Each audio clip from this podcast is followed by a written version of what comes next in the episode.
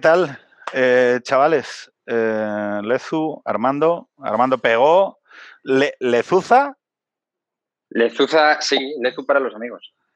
Vale. Buenas noches. Buenas noches, Pedro. Buenas noches, Lezu.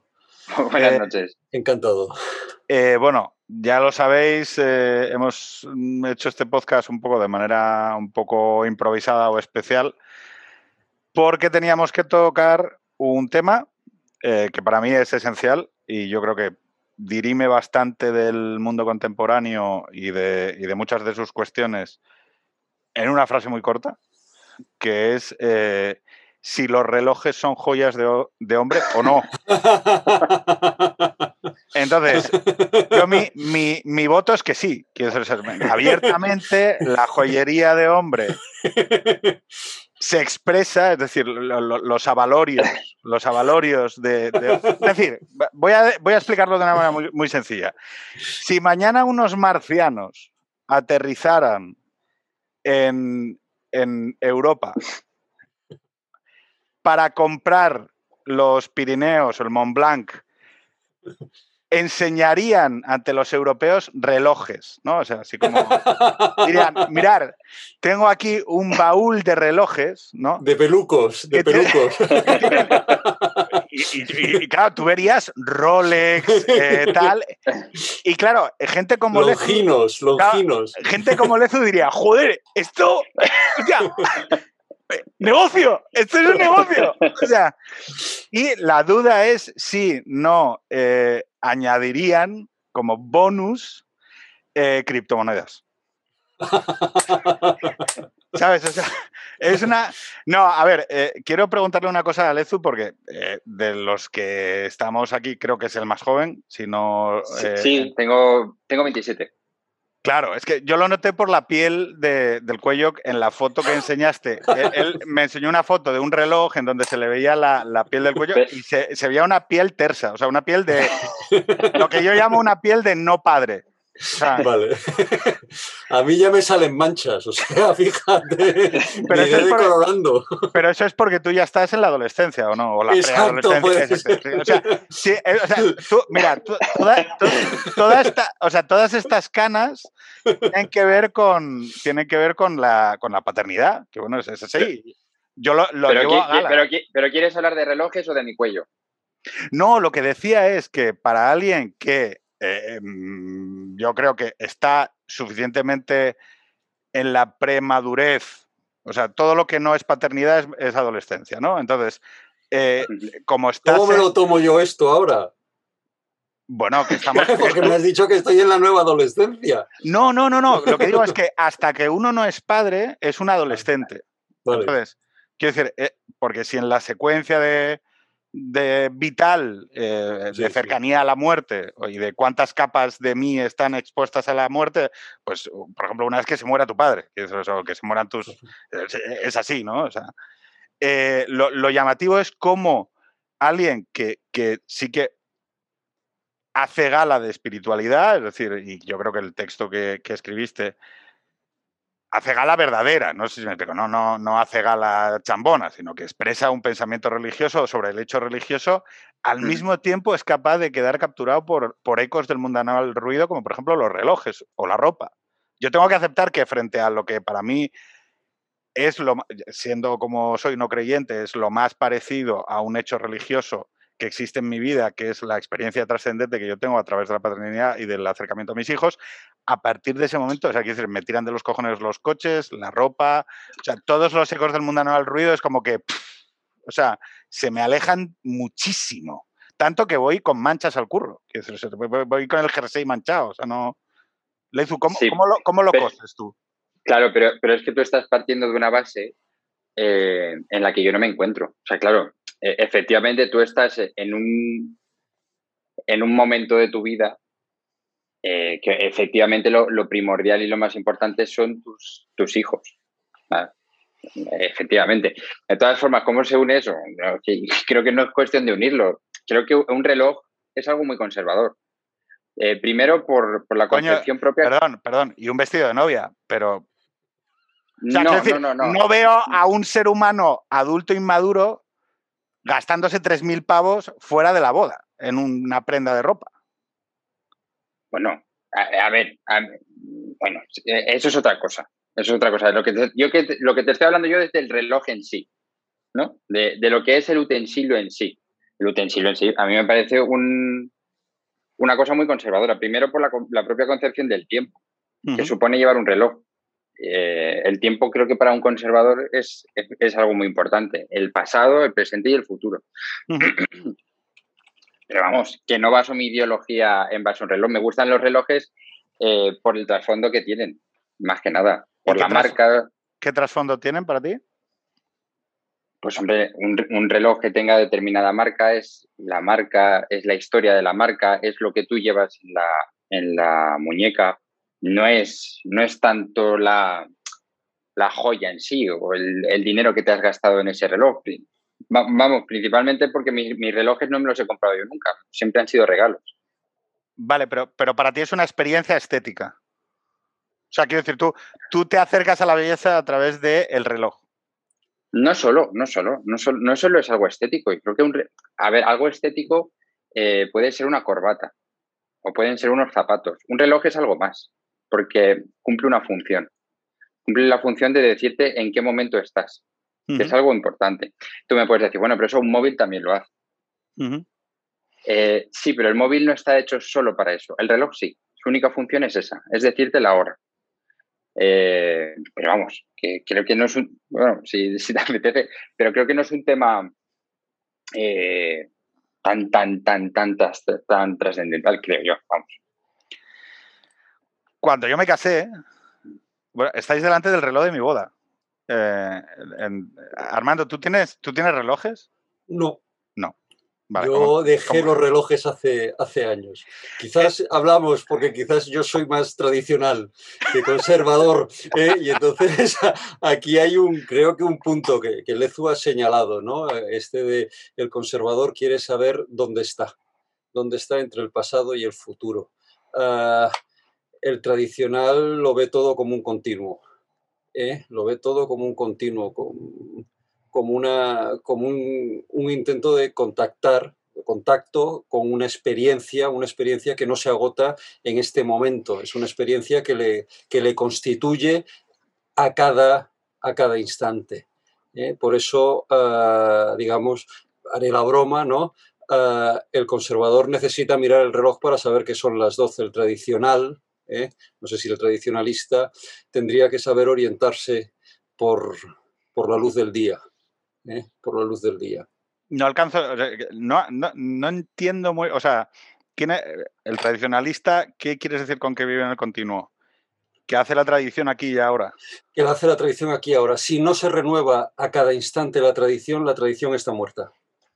No hay una tradición en el pasado de la cual uno deba recuperar algunas partes, abandonar otras, sino que es precisamente el, hecho de vivirla en este instante la que la hace la que la hace presente, la que la hace, la que, la que demuestra el propio dinamismo de la tradición. ¿eh? Mi hija lee por, placer. Es, eh, siempre intento explicar un poco estas cuestiones, ¿no? Por ejemplo, cuando enseñé a mis hijos a hacer fuego en el bosque o, alguna experiencia estética que he tenido en, en, una playa con oleaje en cuevas, mm, en, la costa calcárea del oriente de Asturias, que permite que haya playas que son, que son grutas, ¿no?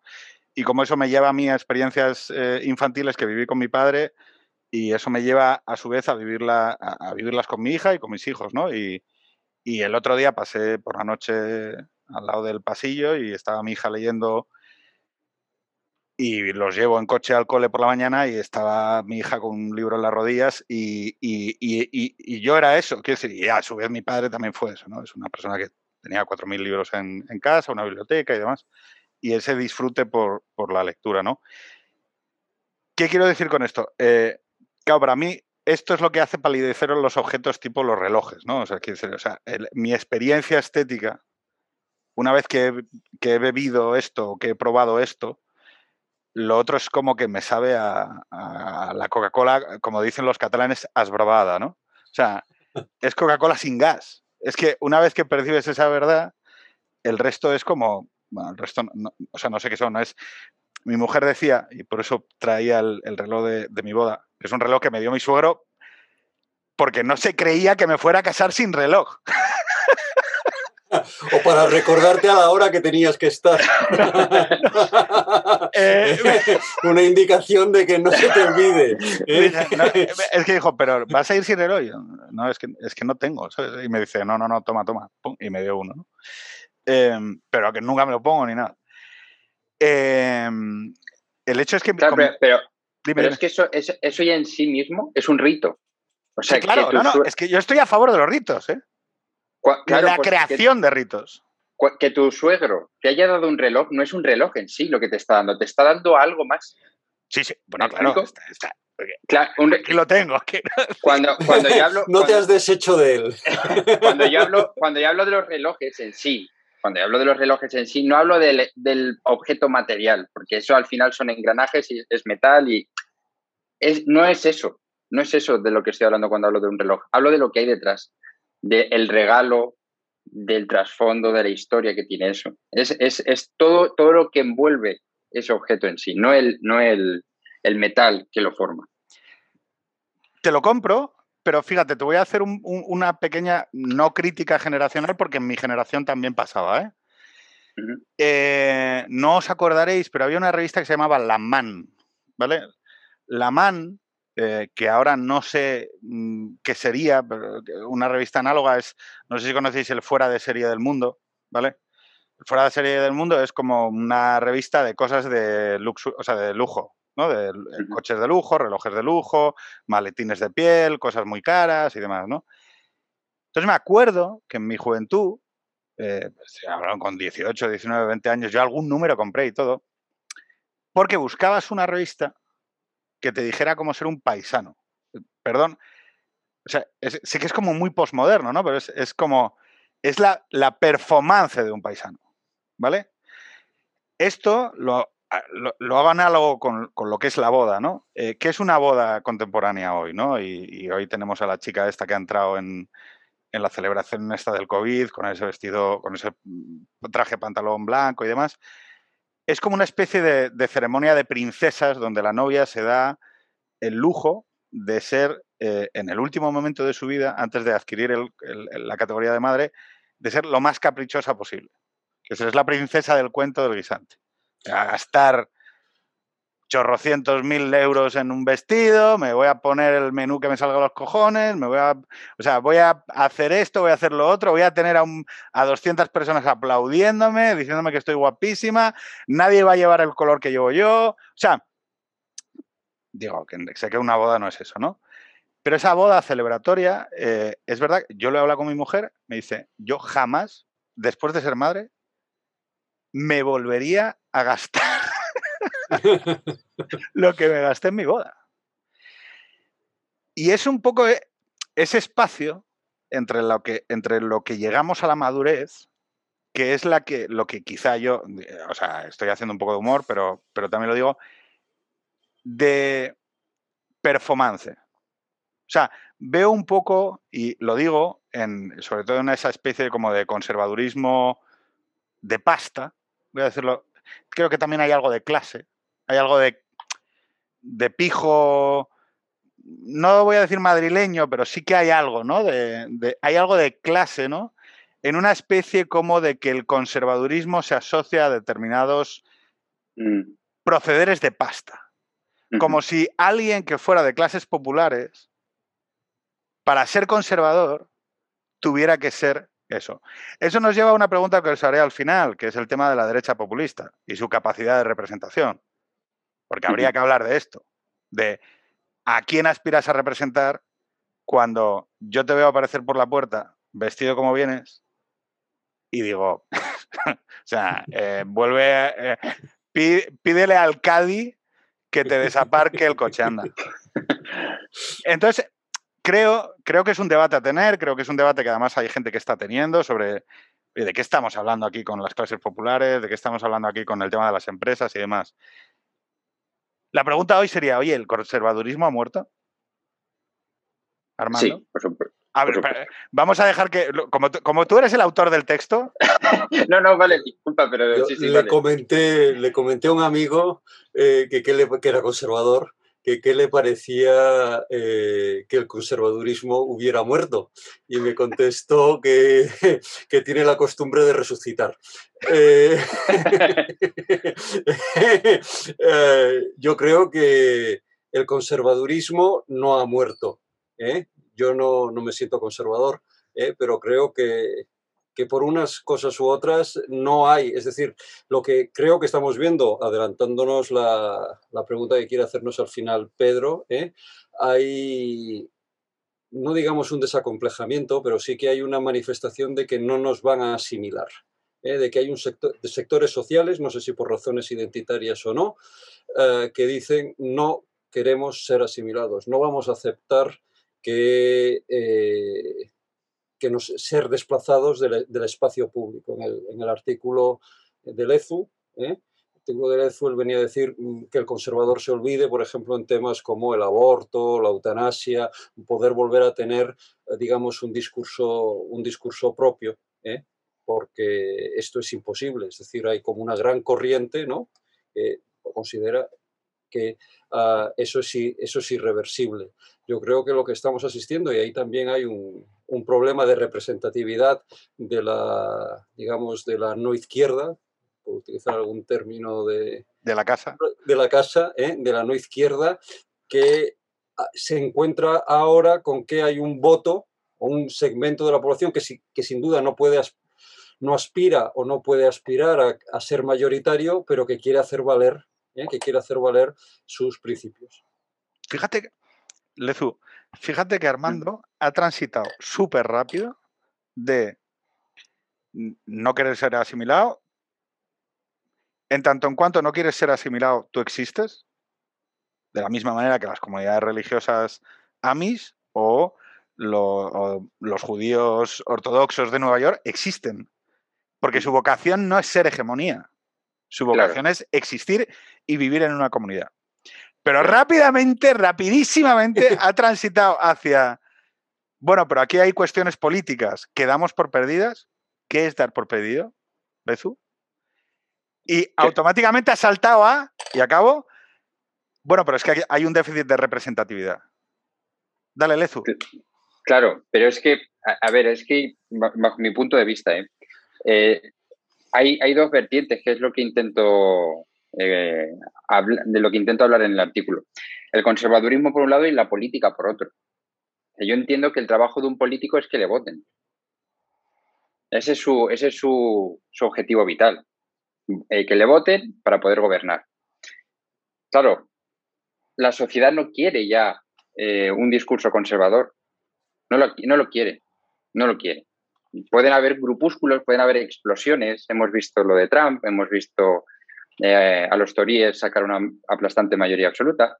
Eh, hemos visto el fenómeno de Vox, Le Pen, bueno. Que también habría que, definir qué es conservadurismo antes de, eso, pero el, conservadurismo en sí, las ideas conservadoras, no tienen ya cabida en el, mundo. O sea, creo que, creo que de hecho eh, se están transformando ya en reaccionarias. O sea, creo que el conservador se está eh, está evolucionando a ser ahora ya un, reaccionario. O sea, querer que el pasado vuelva. porque si quieres conservar lo que queda, queda muy poco, que es lo que también trato de, decir. No queda ya mucho que conservar. Está todo devastado, está todo arruinado.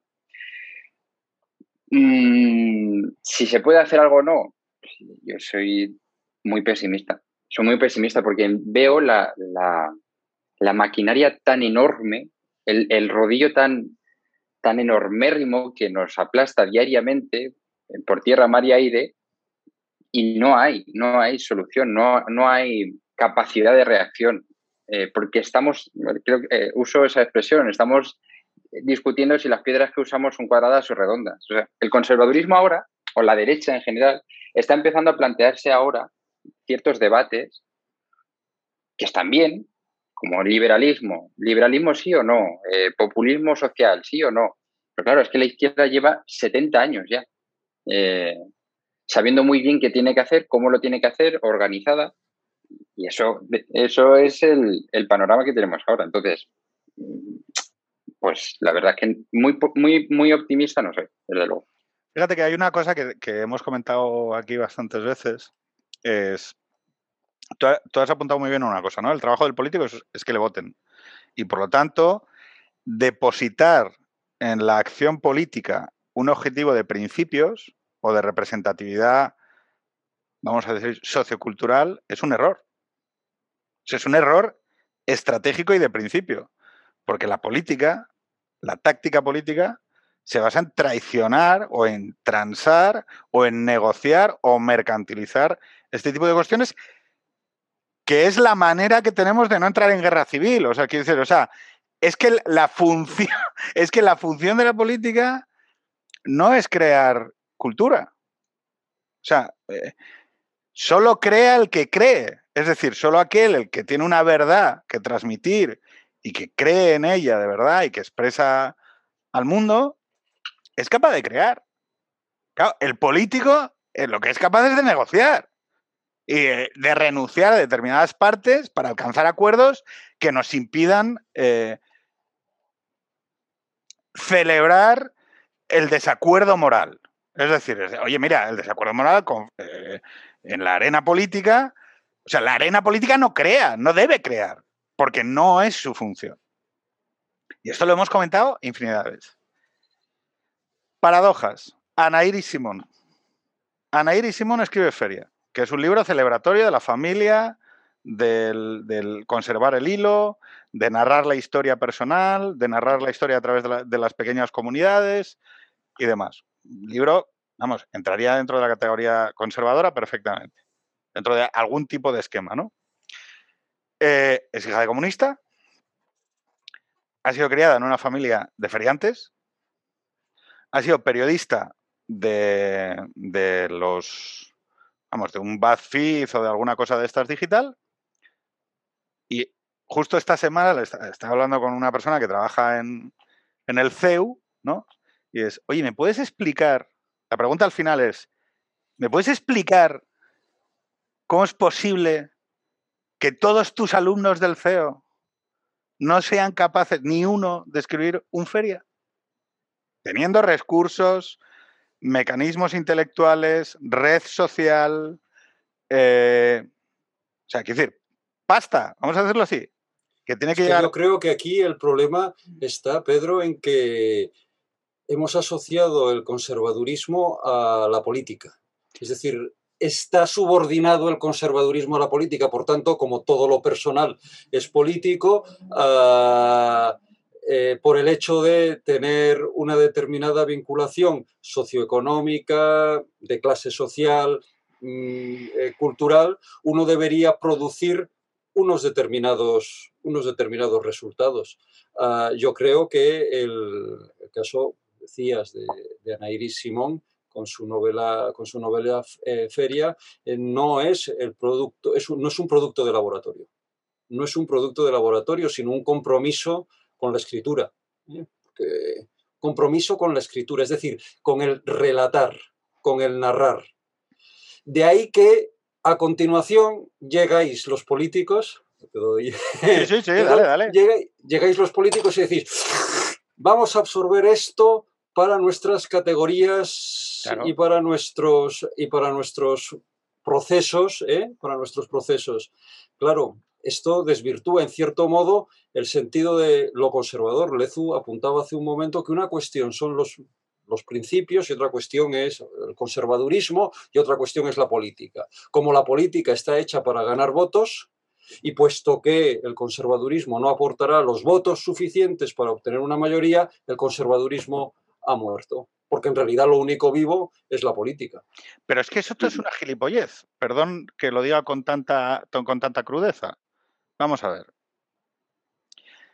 La teoría de las dos espadas, la cita Lezu. Se diga, eh, no, no, aquí hay un reino material y luego hay un reino espiritual. Si se supone que hay un reino espiritual que no está supeditado a la política, tú lo que deberías tener es, si yo no te digo a, si no te digo a, a 100.000 personas, ya 500, 1.000 personas dispuestas a crear a crear cultura, a, expresar esa, esa espiritualidad, que la siguiente pregunta sería, vamos a ver, aquí también eh, eh, seamos, seamos realistas sobre lo que ha pasado. Una parte de lo que ha pasado es que el gran instrumento político de representación de la no izquierda, es decir, la derecha, es decir, el Partido Popular, hay un momento en que se desembaraza de todo esto, lo arrincona, lo empuja y dice, no, no, gestión, gestión, aquí lo que hay que es mm. cuadrar presupuestos y demás. Pero ojo, eso es la política. Pero en la parte de responsabilidad individual de cada uno de estos, de estas personas que se supone deberían tener una sensibilidad eh, conservadora, mm, se deja, salvo honrosísimas excepciones, eh, vamos, francotiradores paqueros que están tras las líneas enemigas disparando desde diferentes sitios, se, o sea, se deja de producir nada. Pero, eso, pero cuando digo se deja de producir nada es, oye, es que esto no es que te lo tenga que dar, es que igual, abstraída, o sea, igual la secularización, vamos a decirlo así, claro, vosotros sois creyentes. Asumo, ¿eh? O sea, sea, lo que me equivoque, de la intuición que tengo de conoceros ambos, Claro, es, oye, ¿has traído del pensamiento del hecho religioso el pensamiento conservador? ¿Queda algo? ¿Queda algo que comunicar? Perdón, y cuando digo comunicar no me refiero a técnica de comunicación, sino ¿queda algo que contar? ¿Queda algo que le lleve a una generación de conservadores a decir, oye, independientemente de que se haya producido este fenómeno de secularización en la sociedad, yo sigo teniendo algo que decir independientemente de lo que haya pasado en una votación en el Congreso respecto del aborto? Yo sigo pudiendo narrar cuestiones sobre el hecho sagrado de la vida o sobre determinadas cuestiones de la eutanasia, independientemente de lo que se haya votado en el Congreso. Porque, porque es lo que creo yo. por eso digo eh, que te vuelvo al principio.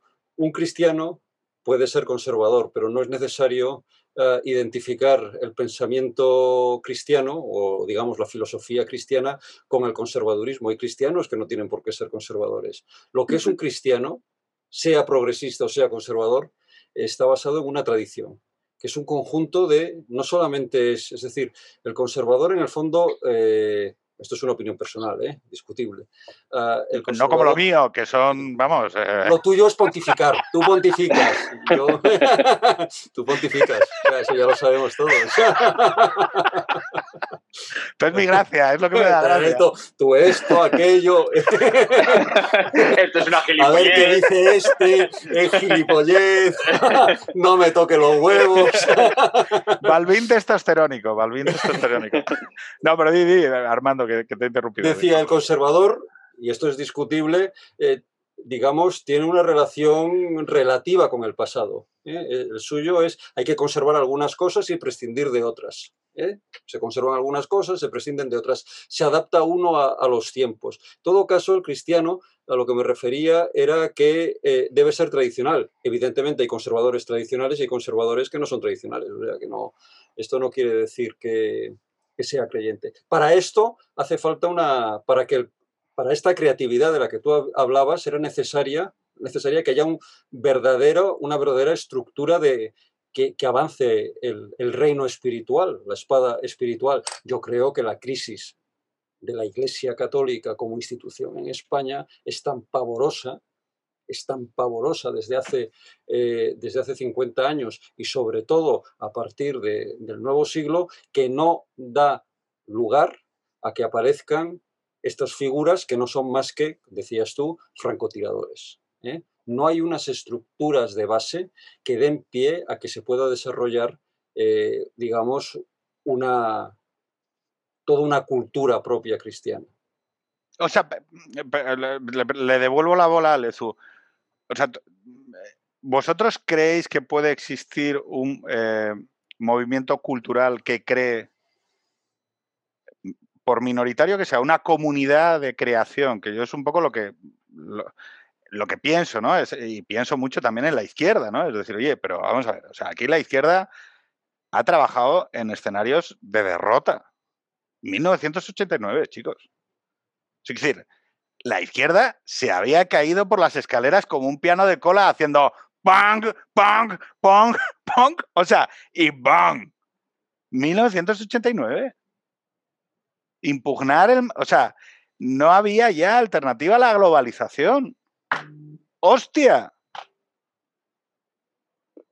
Cultura. Sí, sí, sí, sí, pero sí, sí, muy bien, claro, sí, en, ese momento estamos. O sea, ahora mismo estamos en un momento en el que eh, la derecha en general, creo que ya lo he dicho antes, eh, está creando, sí, Sí, sí, sí, no lo niego y creo que es muy interesante. Están surgiendo muchos nuevos movimientos. Creo que por primera vez, quizá no por primera vez, pero, pero sí que la derecha puede, eh, puede tener un debate intelectual. La derecha siempre se ha asociado, por culpa de los liberales, a dinero. Y creo que por primera vez la derecha está asumiendo, oye, nosotros podemos leer libros, no estoy hablando de algunos políticos de Madrid que les encanta poner tweets con el último disco que acaban de escuchar. Me estoy refiriendo a verdaderos intelectuales de, derechas. Gente que cree que se puede asumir desde dentro del conservadurismo un discurso intelectual, crear ideas, discutirlas, porque la derecha históricamente no ha sido muy a hacer esto, eso es cierto. Entonces, efectivamente, creo que estamos en un momento bonito, por llamarlo de alguna forma, en el que sí que se está haciendo este tipo de cosas. Pero claro, es que volvemos a lo, mismo de, antes. Bajo un régimen tan totalitario y tan enorme que creo que no es suficiente. O sea, creo que todo, todo este germen de ideas que está viendo está bien, pero para empezar no tiene dónde exponerlo. Y eso es importante.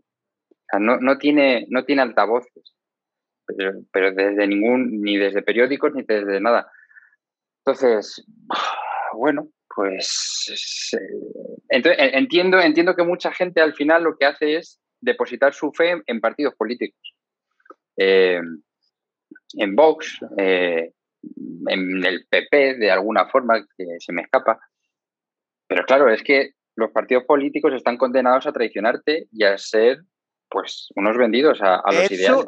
Sí, pero es que es su función. Es que su función es, es no llevarte a la guerra civil. No sé si me explico. Eh, eh, a ver hay, si una, hay una eh, que no, que evidentemente esa es su función, pero en nuestro país es asfixiante el régimen de partidos. Vale, pero es que ese es otra. Exactamente. Decía. Es un régimen. Es asfixiante que no hay, no hay vida cultural que no esté determinada por el riego de subvenciones, ayudas, eh, apertura de espacios eh, públicos o espacios académicos que no estén de alguna manera eh, en manos de las estructuras partitocráticas. Decía, decía Lezu, el conservadurismo está tan fuera del debate público que ni siquiera puede decirse que esté fuera ello implicaría que está. A lo sumo no puede decirse ni que exista. Claro, aquí hay una paradoja. Luri tiene una cosa muy bonita que dice, en tanto en cuanto hay una persona que defienda una, causa, esa causa no está muerta. Y el hecho es que en tanto en cuanto algo se verbaliza, existe. O sea, claro, aquí se da una paradoja. Eh, yo creo que es bastante intuitivo saber lo que ha venido pasando en España a lo largo de los últimos 40 años, que además tiene un, un sentido de ecualización, o sea, el gran ecualizador del sistema político que fue el franquismo, en tanto en cuanto planificó totalmente la sociedad, en el sentido de que era una sociedad mm, de cero discrepancias, donde, donde los comunistas podían ir a la cárcel, pero era una represión muy concentrada sobre un colectivo eh, y el resto de la sociedad estaba aplanadísima, es decir, eh, la tecnocracia, el, opus dentro de los mm, dentro de los gobiernos sucesivos de Carrero Blanco, eso genera una democracia orgánica, ¿no? Legitimada a través de sus obras. Bueno, no, vamos a relitigar el, tema este, ¿no? Pero eso de 40 años de, de régimen de partidos, que es lo que tenemos ahora, y 40 años de desaparición de cualquier tipo de experimento de sociedad civil. Es decir, esto es literalmente así. O sea, la sociedad civil en España es una sociedad civil esmirriada, sin músculo, ni bíceps, ni práctica, y donde los partidos es verdad que tienen una enorme asimetría de poder. No, ojo, la ciudadanía también tiene su parte de responsabilidad. O sea, porque aquí No, es que ahora son los partidos. Bueno, oiga, póngase usted a levantar pasta para cualquier tipo de proyecto. Y hablamos. Póngase usted a llamar a Juan Roch, que algo le irá en cómo se gobierna este país, y dígale que quiere montar usted un think tank de no sé qué hostias. A ver quién paga. Y pone la pasta. Esto es así. Jacobo decía, somos uno de los pocos países donde no hay un grupo de medios con un, eh, con un Murdoch detrás. Es decir, un tío de derechas poniendo pasta para influir el panorama de medios hacia, hacia el lado de la derecha. Al contrario, tenemos, pues seguramente, hacia el otro lado, ¿no? Y el ejemplo que siempre se pone es Jaume Roures. O sea, alguien que se dedica, dedica sus esfuerzos a propalar una visión ideológica a través de los mecanismos eh, audiovisuales de lo que crea, productoras, eh, canales de televisión, ficción, series y demás. Pero como decía Lezu, esto también es una oportunidad. Y es un momento, yo creo, y Armando me lo puede corregir, es, oye, ¿tú cuándo te diste cuenta? Voy a decirlo más, voy a preguntarlo más así. ¿Cuándo te diste cuenta que eras conservador y cuándo te diste cuenta de lo solo que estabas? Y si ahora detectas que hay algún cambio en algo. Pegó, dale. Yo quería, quería antes eh, retomar un poco lo que habíais dicho, ¿no? Lo que había dicho uh, Lezu. Uh, hablabas tú del año 89 que todo ¿eh? cayó, clink, clink, clink, clink. ¿eh? 10 años antes, 12 años antes, claro, es que es antes de que tú nacieses, Pedro. Eh, Yo nací en el 80. Este, o sea, la Carta 77, eh, los disidentes checos eh, que van a la cárcel, Patoshka muere a consecuencia del interrogatorio que, que sufre por la, la, policía comunista, no porque lo fueran torturados, sino por la tensión que tuvo, le dio, le dio un infarto, y eh, Václav Havel, 10 años después... Havel Havel, diez años después, se convierte en el primer presidente de la República Checa, pero prácticamente tiene que ir por las calles pegando de, obrero, de, obrero de, pegar pasquines, de pegar carteles por, por la calle, diciendo que es la etapa más feliz de su vida. Uh, él decía en El Poder de los Sin Palabra que un régimen se viene abajo cuando hay una sola persona que no está dispuesta a repetir los mantras oficiales, que al menos calla.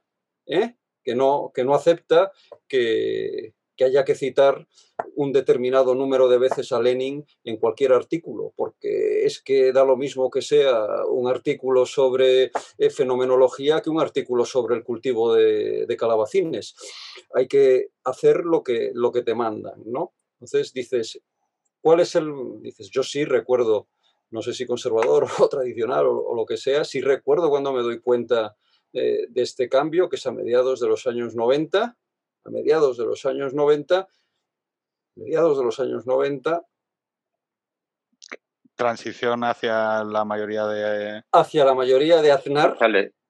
De, es decir, es la, la, etapa final. El 96. La, eta, la etapa final de, de del felipismo. del felipismo, con todas las con todos los escándalos que van surgiendo, Roldán escapado por, por Laos, Paesa. Las ah, fotos, las fotos de la fiesta, aquello, sí, sí. es muy sórdido. O sea, es todo. Era un país muy sórdido. es que ahora la gente, o sea, quiero decir, ahora los Lezus y compañía pensarían que estamos, estamos en un país sórdido. Pero, Pero es que, no, o sea, lo decir, de aquello era... que, Lo de aquello era, es decir, se habla putas, hoy Perdón, voy a decirlo, putas, cocaína y muñecos hinchables. Es que, o sea, quiero decir, no era, bueno, oye, mira, hay putas, hay cocaína. No, no. Y tenían muñecos hinchables en mitad de la fiesta. Era una cosa como muy sórdida. O sea, era, joder, tío, esto es como de peli chunga. Sí, sí. Decir, ya, ya, hay cocaína y putas. O sea, no. No, no, vamos a añadir un, un muñeco hinchable. O sea, no. Pero bueno, dale, dale. Eh, ese, ese momento ¿eh? ese momento de, de descomposición, de, de descomposición de, de, una, de, un determinado, de un determinado modelo de España, ¿eh? de un determinado modelo de España que el aznarismo lo intenta transformar y yo curiosamente es precisamente la llegada del aznarismo es cuando me siento más, empiezo a sentirme más solo. Eh, porque, porque tú, no acabo de ver. Tú jugabas, o sea, tú, tú entendías que aquello podía ser una reacción Efectivamente, yo, creo que, digo, eh, tú hablabas de las dos espadas, uno cuando espera, cuando es creyente, lo que espera es el reino escatológico, eh, y cuando el reino escatológico es que algo vendrá, por eso también hay algo progresista en, el cristianismo, es algo que ha de llegar, y para que pueda llegar has de esforzarte por ah, hacerlo, hacerlo venir.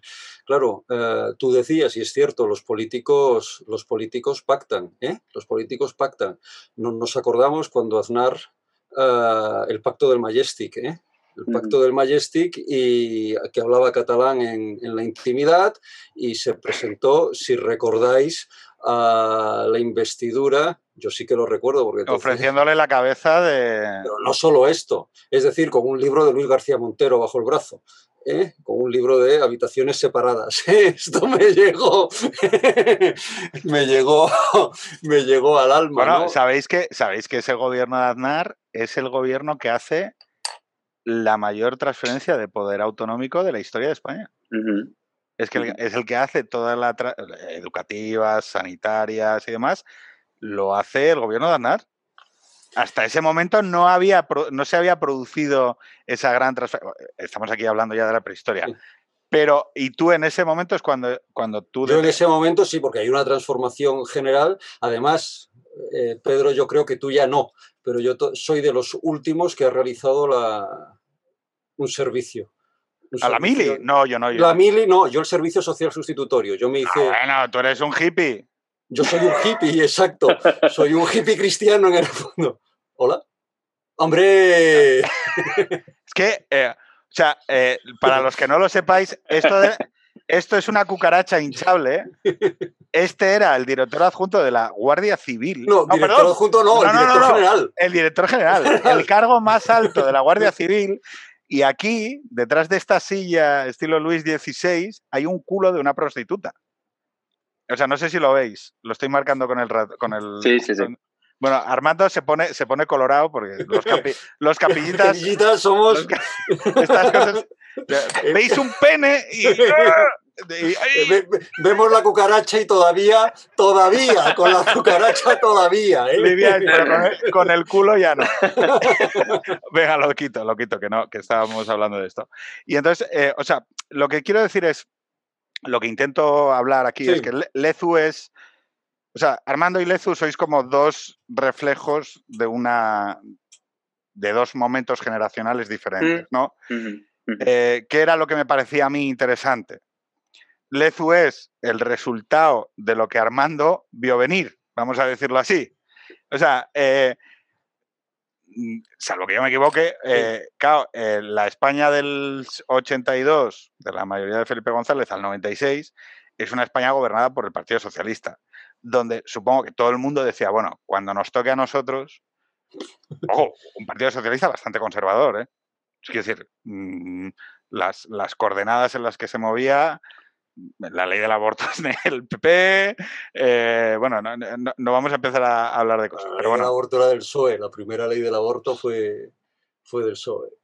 Bueno, va, con los tres, o sea, una ley de tres supuestos, con el tercer con el tercero ampliable, que se basaba en no meterle el dedo en el ojo a mucha gente. Porque esa era la, o sea, la ley del aborto, o sea, la ley del aborto del PSOE era no le voy a meter el dedo en el ojo a nadie.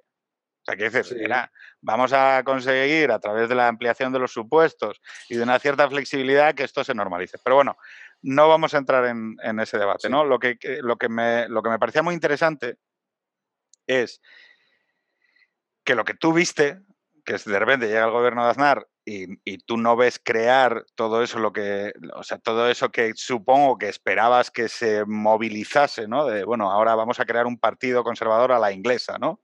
Vamos a llegar a las universidades, vamos a empezar a tener producción cultural, vamos a tal.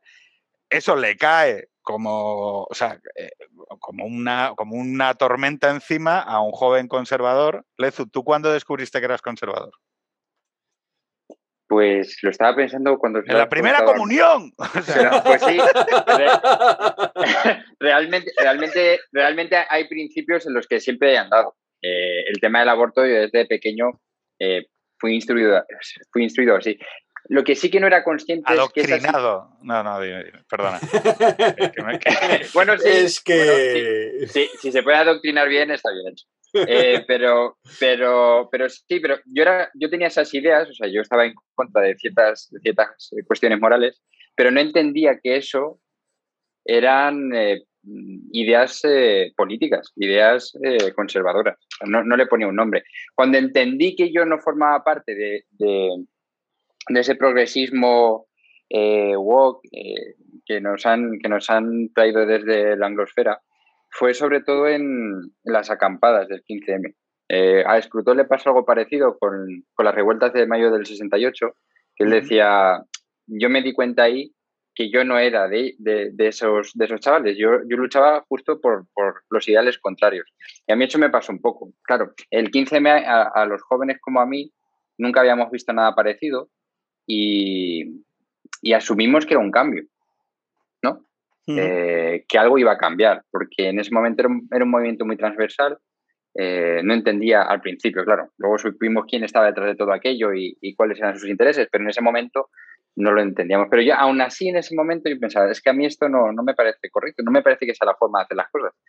Eh, y ahí entendí que mi, mi forma de, de, cambiar el mundo, que ahora entiendo que no se puede cambiar, pero no era, por, no era mediante una revolución, la forma de cambiar el mundo para mí era mediante la conservación de, ideales e ir pudiendo de alguna forma traspasar esa forma de pensar, esas tradiciones, esos ritos eh, a la siguiente generación, que es al final lo de lo que se tiene que encargar un conservador. Claro, pero, es que entonces te hago una enmienda a la general, o sea, las generales de la em, ley. ¿Qué significa cambiar el mundo? O sea, mis hijos cambian el mundo. Es decir, la transformación que operan en el mundo mis hijos es infinitamente superior a cualquier proyecto político que yo haya emprendido o los 10 años que me haya dedicado a trabajar en política. Es decir, a ver, yo lo entiendo, ¿eh? O sea, yo en esto, o sea, es como hablar con un, adventista del séptimo día que haya descubierto la luz, ¿sabes? O sea, soy un puto turras. Pero es que es así, o sea, no, sé, o sea, no, lo sé decir con menos convicción porque creo que es verdad. O sea, yo, mi transformación, mi gran transformación sobre el mundo, y aquí es donde, donde yo te hago la enmienda al texto, Lezu, que lo tengo por ahí apuntado, es que no creo que sean dialécticas. O sea, no hay que escoger uno u otro. Es decir, yo sé que voy a emprender una serie de tareas destinadas al fracaso, como cualquier tarea de los hombres, ¿vale? Que está definitiva y, o sea, en el último estadio está destinada al fracaso y a ser derribada, y ningún problema con ello, y lo asumo y, me dedico a ello. O sea, Sísifo sonriente a, la, a lo Camus, ¿no? Es decir, levantar la piedra en la montaña, mm. pero al mismo tiempo sonriendo, diciendo, oye, que sí, que, no pasa nada. O sea, hay que asumirlo y algo hay que dedicarse, algo hay que dedicarse, no me explico. algo hay que hacer, ¿no? Algo hay que hacer, ¿no? O sea, salvo que quieras hacer puzzles o tal, bueno, también, o, coleccionar figuritas de gatitos o algo, pero joder, mejor intentar hacer algo, ¿no?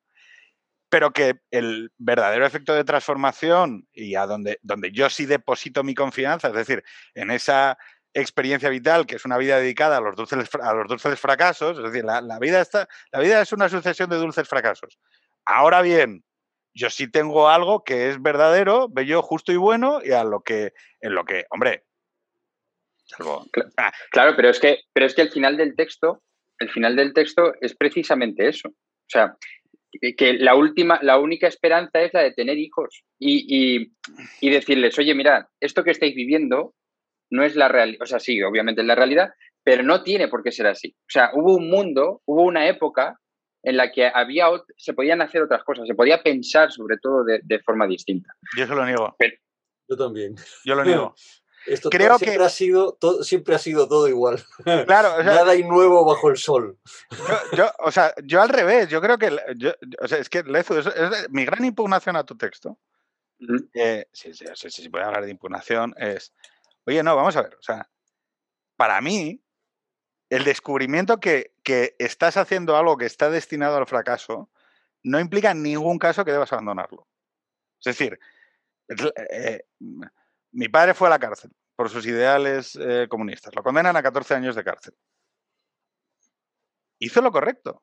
O sea, quiero decir, no, si me explico. No, el que no consiguieran traer la democracia no impugna el, el, eh, la acción de mi padre, porque la acción de mi padre le convierte en un agente moral. Entonces, tu acción individual no se refiere, o sea, el, el valor de tu acción moral que te convierte en un agente moral no se relaciona con los efectos sociales que tiene esa acción. Porque, es que decir... Sí, te, entiendo lo que quieres decir, te entiendo, te entiendo.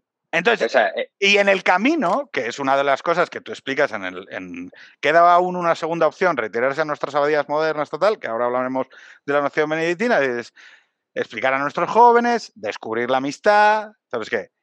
Es que precisamente en la acción, en esa acción destinada al fracaso, vas a conocer amigos, gente eh, con tu misma sensibilidad, vas a crear cosas.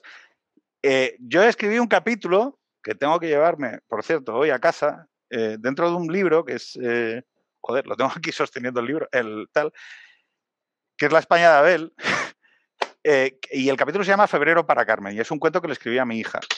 Y mi hija, y eso lo escribí, lo escribí dentro de un sentido político y demás, y mi hija este año es la primera vez que lo va a poder leer, y lo va a poder leer en clase, ¿vale? Y yo Quiero decir, esa acción, que no cambia nada, que estamos más polarizados que nunca y el libro tal, sí que tiene sentido. Y si, o sea, no sé si me explico, y si que tú te apoderas en ello.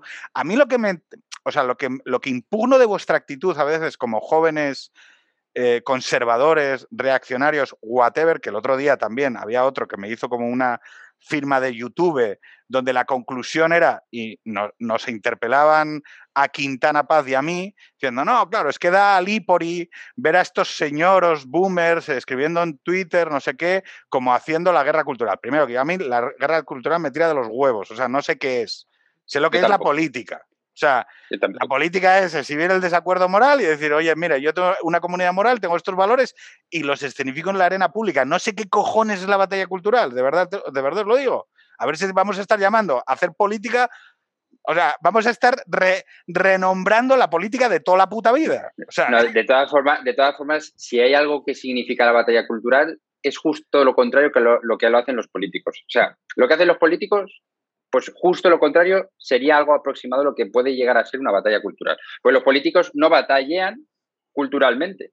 Si tú lo has dicho antes, no es su función. Entonces, es que, es que, el, que, el que cree, crea. Y el político tiene que tener mm, pocos principios y flexibles. Vale, vale, pero entonces no le llamemos a la política a hacer batalla cultural. O sea, eh, es mi mujer, un segundo. Sí, sí. Armando, ¿qué, tal el día? ¿Bien? Bien, aquí estamos eh, esperando a que... Yo, quería comentar algo eh, sobre Lo, que, lo que estabas diciendo, a ver si, si Pedro se incorpora sobre la cuestión. yo entiendo, es decir, ah, no soy tan radical como Pedro en no entender el, la desilusión, la decepción. Eh, tú habías mencionado lo del el 11, el 15, el 15M, ¿no? Yo creo que ahí es donde se rompen muchas ilusiones y sobre todo porque lo que se ha producido en estos años con, eh, con los movimientos que estaban detrás de ellos es una profunda una profunda etapa de reacción, o sea, de, vuelta atrás. ¿eh? A mí hay muchas cosas de hoy en... Le comentaba a Lezu, Pedro, que Mm, quizás yo no soy tan radical como tú en, esta especie de impugnación que haces de, del planteamiento de, la generación del EZU, ¿eh? porque yo entiendo que las consecuencias del 15M eh, son una decepción muy grande para toda la generación. ¿eh? Para, toda esa para toda esa generación. Es una generación que ha estado, que ha crecido en una España que parecía que era imparable que parecía que avanzaba sin parar, que crecía sin parar, que cualquiera podía llegar a, donde quisiera, hipotecas, eh, eh, casas, eh, coches, pelucos, que todo era posible y de repente todo eso se corta y en lo que estamos es una fase yo lo veo a veces, quizás porque soy más viejo que la Tana, una fase profundamente involucionista. Una fase profundamente involucionista. Yo personalmente, ahora con todos estos líos que hay con el con nuestro vicepresidente del gobierno y todo el mundo de, Podemos, yo estoy viendo la universidad de los años, de finales de los años 80, principios de los años 90, que la generación de Lezu no sabe lo que era. Aquellos catedráticos salidos de los estertores del franquismo que utilizaban a los becarios, que utilizaban a los becarios como si fueran eh, esclavos. Carne de cañón. Carne de cañón. Ahora hay gran escándalo porque eh, la niñera de los hijos del vicepresidente está de nivel 30 de funcionario. Bueno, pero esto era lo habitual en la Universidad Española de los años 80. Es que lo dije, lo dije el otro día en Twitter. Lo dije el otro día en Twitter. Dije, han copiado las formas y procederes de la uni. Exactamente, pero si no es nada más, porque, porque han vivido, porque vienen de la uni. Y de una uni muy concreta. O sea, sí, sí, pero quiero decirte, el, régimen colegial, el, régimen colegial, el, arbitra, la arbitrariedad del poder, el maestro, eh, mandando, deshaciendo, tú para allí, tú para allá. O sea, la, única diferencia es que en lugar de que les asome un pañuelo por la, por la chaqueta ¿eh? y una corbata con un doble nudo Windsor, es que van con coleta y con pendiente ni con ropa de hipercore. No, eh, por cierto, recuerdos de mi mujer. Gracias. no, es que eh, un tema que sí que quería que sí que quería comentar. Yo no estoy echándole la bronca a la generación de Lezu, que, que creo que son víctimas. O sea, lo digo literalmente. O sea, son víctimas de sus mayores. Creo que tendrán toda la legitimidad del mundo para, para salir a la calle e impugnar el sistema porque el nivel de precariedad de todo tipo y condición que se ha ido acumulando con el paso del tiempo está, o sea, decir, económica, sentimental, em, la falta de lazos.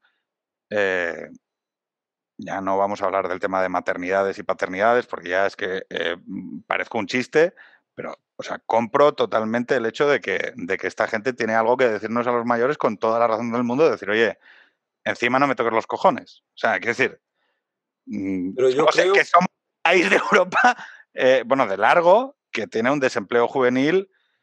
Claro, eh, ah, yo me puse a currar con, con 23, que es una edad muy razonable.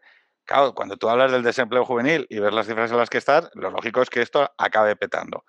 Que nos lleva a otra cuestión, que es, en este escenario de precariedad sentimental, donde lo material ya se ha visto que no ofrece, no ofrecen en épocas de bonanza, pero es que en épocas de carestía ya es que lo material no es camino a ningún sitio, ¿no?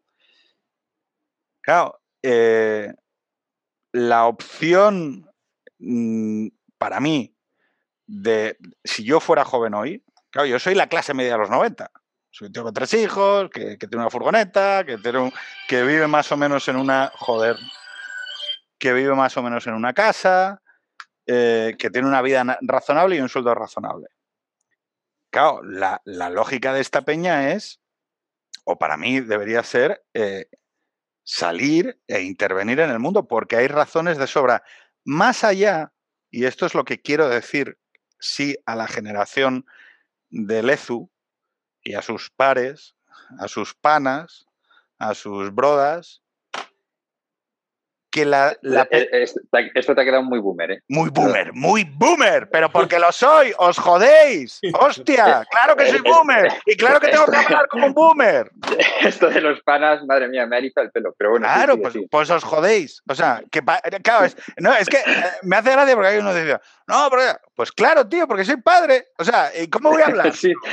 no, sí, muy bien, muy bien. Bueno, esto si me dejas, Pedro, un momento. No, no, pero acabo, acabo, acabo. que, hay que hay razones de sobra sociales y culturales en España como para actuar sobre el mundo de lo real aquí y ahora. No en un foro de internet sobre no sé qué conflicto en Estados Unidos con el Black Lives Matter y su puta madre. No, es que, quiero decir, hay algo que ha sucedido también sobre la ruptura de lazos. O sea, quiero decir, somos muy conservadores, somos muy tal, pero aquí comunidad poca. Y preocupación, por, y preocupación por tus pares. No, bueno, yo es que he leído en un foro de 4chan que el, el... Tío, háblame de aquí. aquí y hoy y ahora. Sí, pero, pero eh, bueno, perdona, Armando, habla tú primero. No, no, no, Lezu. Yo, no, no, faltaría más. yo, yo, yo que soy el conservador, soy flexible, abierto, dialogante, mientras que Pedro no es más que un boomer ¿eh? ¿Eh? que me dice, a ver, los hijos, a ver si hacéis algo ya de una vez en lugar de estar ahí tumbados en el sofá. No, con pero es que mi padre me decía, mi padre, no, no, no, para nada. Para, o sea, a ver, quiero hacer una quiero hacer una caricatura por si la gente que lo escucha le toca los huevos y dice, pues a este hijo de puta le voy a demostrar que, que se equivoca. Y y ahora me voy a poner y voy a hacer una mani. No, lo que quiero es que esa, esa actitud, esa, esa, actitud, Pedro, es la actitud de alguien progresista, de alguien de izquierdas. Me cago en Dios, voy a salir a, voy a, salir a la calle y voy a aprender. Es que el conservadurismo no hace eso. de mano he conseguido que te hayas cagado en Dios, con lo cual. No, no, no. No, no, o sea, ¿qué decir? No, grabado, ¿eh? Luego lo pasas, ¿eh? Dale, dale, el, el, momento. Sí dale, dale. Claro, es que tú, tú, estás, tú estás diciendo que hagamos otro 15M. Que no, que no, que primero, primero, el 15M no fue el 15M, o sea, no fueron chavales que salieron a la calle. Eso estaba organizado, eso para empezar. Claro, eso por, eso por un lado. Pero es que segundo, el conservadurismo no actúa así, no sale a la calle. Es que nunca lo ha hecho, históricamente no lo ha hecho, porque la gente conservadora no hace eso. No es su forma de actuar. Pero es que aunque quisiera salir a la calle primero se tiene que armar un discurso, que es a lo que voy. O sea, que es a lo que iba desde el principio, que ahora se están empezando a debatir, por ejemplo, esa, ese divorcio que el conservadurismo tiene que hacer ya con los liberales, porque no son aliados, son enemigos políticos o ideólogos. pero es que primero, adversarios. pero adversarios. Eh, sí, sí, bueno, eh, pero, pero primero necesita unas bases que no tiene. O sea, ahora mismo, si, si me preguntas a mí qué es el conservadurismo, claro, pues he leído, he leído a Scruton, a Oxford, a, todos estos, pero yo no sabría ni siquiera establecer un marco ideológico eh, como unas tablas de los diez mandamientos en el que se pudiera decir qué es el conservadurismo, porque el conservadurismo no tiene aún discurso. Yo, si, me dejáis, ¿eh? yo creo que aquí hay, lo decía Pedro, ¿no? Hay problema, un problema que, es español concreto, pero es también un problema generacional, ¿no? Eh, a ver, eh, a la mía, la generación de nuestros padres nos ha bloqueado hasta cerca de los 50 que es la generación de la transición. La generación tapón. Generación tapón. No ha dado el relevo. No ha dado el relevo, ¿eh? Y nos formamos en los años 80, también en los 90, creyendo que iba a llegarnos el momento. Ese momento no iba a llegar y lo que se creó fue un individualismo atroz. Es, cada uno buscaba tener su adosado en la urbanización, eh, su coche, su puesto, y ah, si para esto tengo que estar absolutamente desvinculado de la gente que me rodea, pues estoy desvinculado ya. Simplemente eran meras tácticas de, pues en la universidad o en, la, o en las empresas, etc. Yo creo que esta generación tapón, la generación que, que, nos ha taponado, de repente a partir de la crisis del 2008-2011, eh, empieza a desmoronarse, empieza a desmoronarse eh, su poder empieza a desmoronarse su poder. Y entonces llegamos casi simultáneamente dos generaciones. Llegamos casi simultáneamente dos generaciones. Y yo creo que en el caso de Lezu, la responsabilidad de mi generación, que quizás es la de Pedro al final de ella, ¿eh? yo estaría más al principio y a, a, Pedro hacia el final, es poder restablecer estos vínculos con la generación que nos ha precedido. Sin ello no es posible construir en el aquí y ahora o crear una determinada cultura que sea conservadora. Es preciso toda una tarea previa, ¿eh? es toda una tarea previa que debe partir evidentemente de la desilusión, del desengaño, de las decepciones, para poder volver a recuperar eh, este sentido de una continuidad, una continuidad que es la base del pensamiento eh, conservador. Es que fíjate, a mí me pasa una cosa, yo leo a Lezu o, o algunos de su generación lo que están planteando, lo que escriben, escribió Sorel también una especie de manifiesto orgánico, vamos, bueno, no orgánico, vamos, un manifiesto político, ¿no? De acción política y demás, también referenciado en BAP y tal. Bueno, vale, ok. Eh, joder, que tienes a Leo Strauss y a Crystal, ¿sabes? O sea, no, no, sé si me explico. Es que, eh, o sea, son, y no lo digo, o sea, no es culpa de ellos, ¿eh? es que repito, claro, es que no tienen gente que les señale. No tienen maestros. Claro, no, es, ah, andan leyendo a un tío que, que igual es un tío súper listo y que igual dentro de 200 años es un tío tal, pero no tienen eh, los eslabones de la cadena están como rotos. Entonces, claro, decir, oye, bueno, a ver, o sea, eh, los, conservadores americanos, ¿no? Pues, eh, Strauss, pum, oye, mira, estos lo hicieron de esta manera. Bueno, pues yo ahora lo reinterpreto, ¿no? O sea, lo que sea, yo qué sé. Claro, eso en, España, el problema que hay es que leo, leo el texto de Lezu y digo, si estos van de cabeza a hacer lo que hicieron sus padres, que es el conservadorismo que no sabe que es conservador y que se mete en una dosao, manda a los hijos a la concertada y se pone a ganar pasta y dice, mira, a olvidarme del mundanal ruido que yo no me...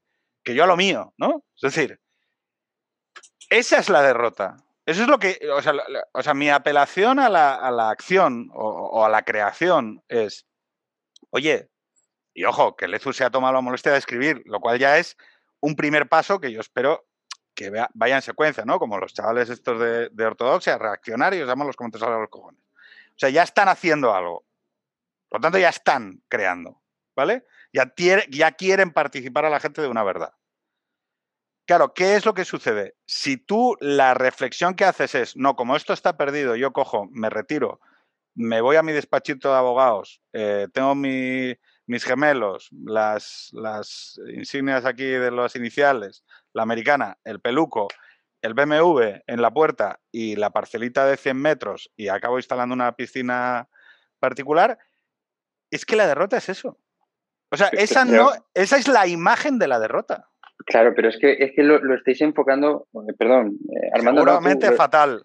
Lo, estás enfocando todo el rato desde un punto muy, desde mi opinión, materialista. Sí. Claro, eh, hacer... No creo en Dios. O sea, ¿cómo quieres que lo enfoque?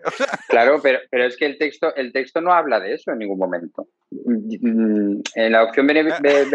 No creo en Dios y, mi formación es marxista, con lo cual, o sea, es que blanco y en botella. Claro, pues, pues estás enfocándolo todo el graves limitaciones, graves limitaciones. Cada uno tiene las suyas. Claro, es que lo, estás enfocando... Y no son las mayores. Lo estás enfocando todo el rato a un punto de vista muy materialista, muy, no, pues es que y en ningún momento en el texto se habla de ese, de ese tipo de vida. De hecho, lo que, lo que hablo son... Pero es el tipo de vida que yo conozco... Fíjate, es que Lezu, lo que tú serías de mayor, yo lo que he conocido en la gente, o sea, en la gente que yo conozco, es eso. Pero yo creo que Lezu, si me permites, Lezu, un momento. Sí, sí, sí, sí, sí. Eh, a mí me parece muy interesante, yo porque tengo estas, estas manías, también son mis, eh, eh, haber leído muchas historias de santos. Cada uno tú tienes los capillitas, ya Cada uno tiene sus vicios, ¿no? Eh, a este le mataron. Oye, ¿por qué, ¿por qué es tan importante la muerte en los santos? Porque es el inicio de la vida. Es decir, uno no muere. Pero joder, no, perdón un segundo. Entra, entra en la vida. Ya, coño, pero a ver, vamos a ver, no puedes ser santo y acabar tus días guay lo he hecho de puta madre, he hecho no sé qué, ta, ta, ta, ta, ta, y, muero pues mayor, rodeado de nietos. Eh, sí, claro que sí. Siendo súper colega de todo el mundo, o sea, en plan, oye, no, no, es que tiene que morir eh, a las brasas. No, esos son los mártires. Luego están los confesores. No entiendes porque no, en fin, cuando no hay fundamento, pues cuando no hay background. claro. En el manifiesto comunista, pues no, no se habla de eso. Oye, eh, cuando los pobres no tengan nada más que perder que sus propias cadenas, amigos, habrá llegado el momento de la revolución. O sea, fíjate. Pero tú fíjate que ahora te voy a tocar el, tema para, eh, para, para, Marx, la prole era lo último que se le podía quitar a un, a un proletario. Eh, el proletario tenía a sus hijos. Mm, quitarle a sus hijos era, era destruir eh, cualquier posibilidad de, de, emancipación. Ahora no sé y ahora ya, ahora, ahora ya no sabemos ni siquiera si. Bueno, no vamos a meternos en ese tema porque llevo un caliente. De, Lezu, cuando habla de la. cuando A mí me, ha resultado muy interesante porque ah, es casi como imagen. ¿eh? ¿eh? en la opción benedictina de, de Dreher, eh, habla de, bueno, volvemos a estar en el final del Imperio Romano, eh, siglo V, mm. los bárbaros nos asedian, eh, es la imagen del gran diluvio, tenemos que, bueno, no es meternos en un gueto, sino lo que tenemos que hacer es retirarnos a, a, las abadías. Bueno, qué maravilla, qué maravilla pegó que te voy a poner en el chat, que no lo vas a poder ver, que estamos, o sea, estamos en el punto 12 que era yo decía, opción benedictina. O sea, eh, o sea, es que hay compenetración. ¿eh? Great, minds think alike. O sea, es que, eh, o sea, detrás de esto que hemos comentado, que era el punto 11, yo he puesto 12. O sea, ya, ya hemos derribado todo, ya hemos destrozado, esto todo es una puta mierda. Eh, Lezu quiere comprarse un chale adosado, tal. Esto lo dices tú, pobre Lezu. Pobre Lezu, a lo mejor quiere comprarse una. Un Rolex, un Rolex, un Rolex. No, tampoco, a lo mejor. a lo mejor me quiero, ir, me quiero ir a una cabaña en mitad del bosque. Exacto, esto a la cueva, a, la cueva de San Benito voy a deciros eh, los dos siguientes. El punto 12 era opción benedictina y el 13 que era el camino entre Atenas y Jerusalén.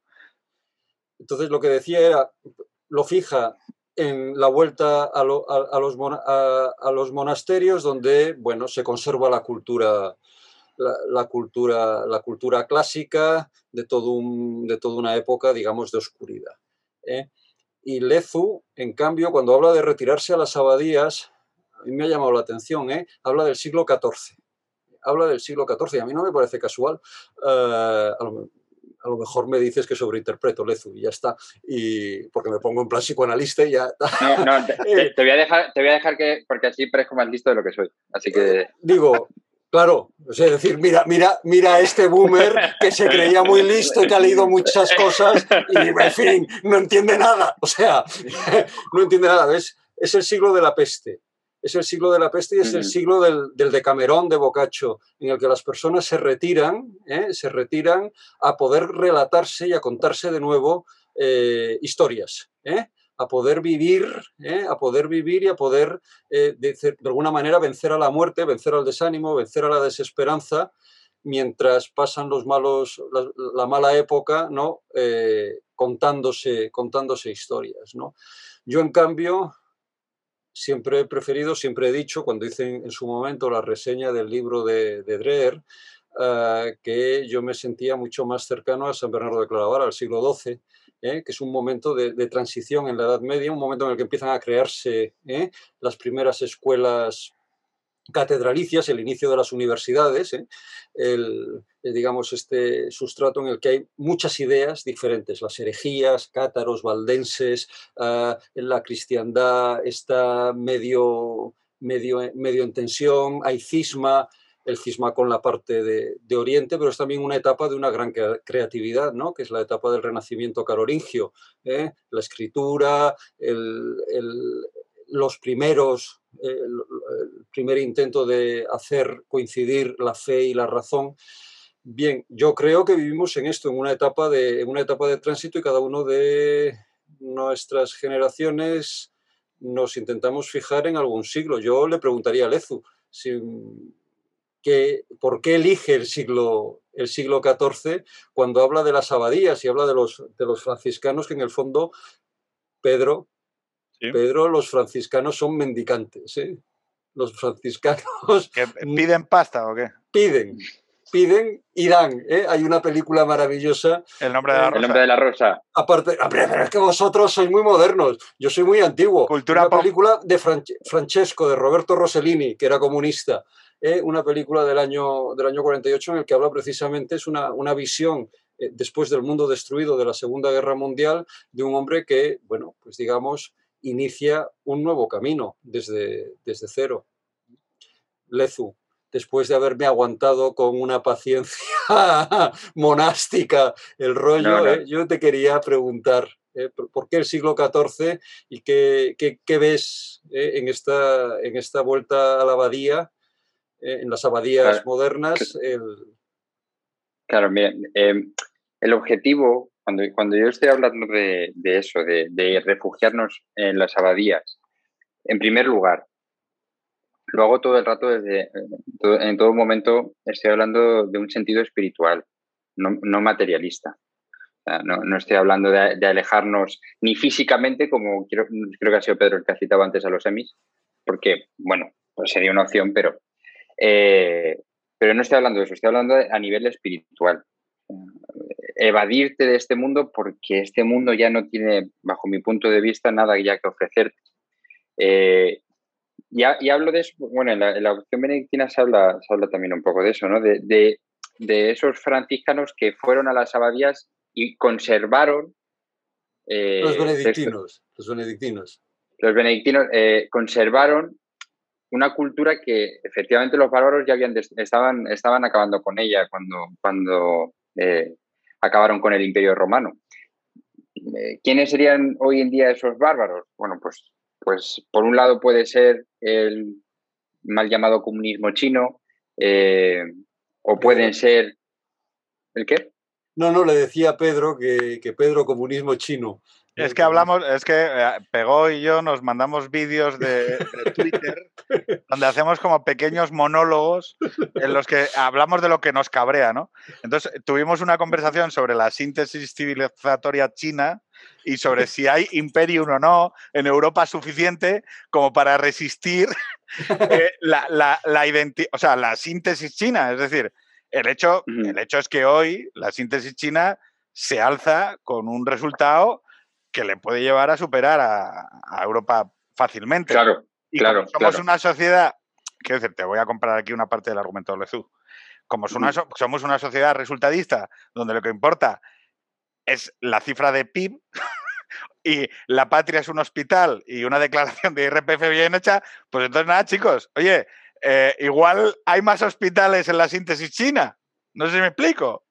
Entonces, claro, eh, si nos ponemos resultadistas, y solo nos ascribimos a, la eficacia y a la eficiencia, ¿no? Eh, pues joder, o sea, y si los chinos demuestran que la cosa esa... Eh, claro, pero, pero, pero, pero, te estás contradiciendo cuando has dicho que la, parte, o e, en la labor del político... Me sorprendería que no me contradijera, ¿eh? O sea, que Claro, la, labor del político es resultadista. Sí, claro. O sea, al final, el... Ese es el buen pues, político. Claro, pues entonces efectivamente vivimos una sociedad, que eso suena ya a meme, lo de vivimos una sociedad, pero efectivamente eh, vivimos una sociedad eh, por, culpa, por culpa de cómo se entiende quizá la política, eh, que no premia, no premia la ideología, sino que premia el resultado, efectivamente. Pero discrepo, bueno, discrepo. Discrepo. Bueno, o sea, pero pues, discrepo eh, de, manera tan potente. Es decir, eh, eh, yo te aceptaría que dijeras, mira, la generación de mis padres, en mi espectro ideológico, ha hecho la puta mierda. Porque, o sea, porque le pidieron a la política que la política pariera cosas que la política no pare. La política, quiero decir, no hace lo que esos padres pensaron que haría. Vale, pero... acabo, acabo. Eh, en un país que lleva 40 años ecualizado por el franquismo,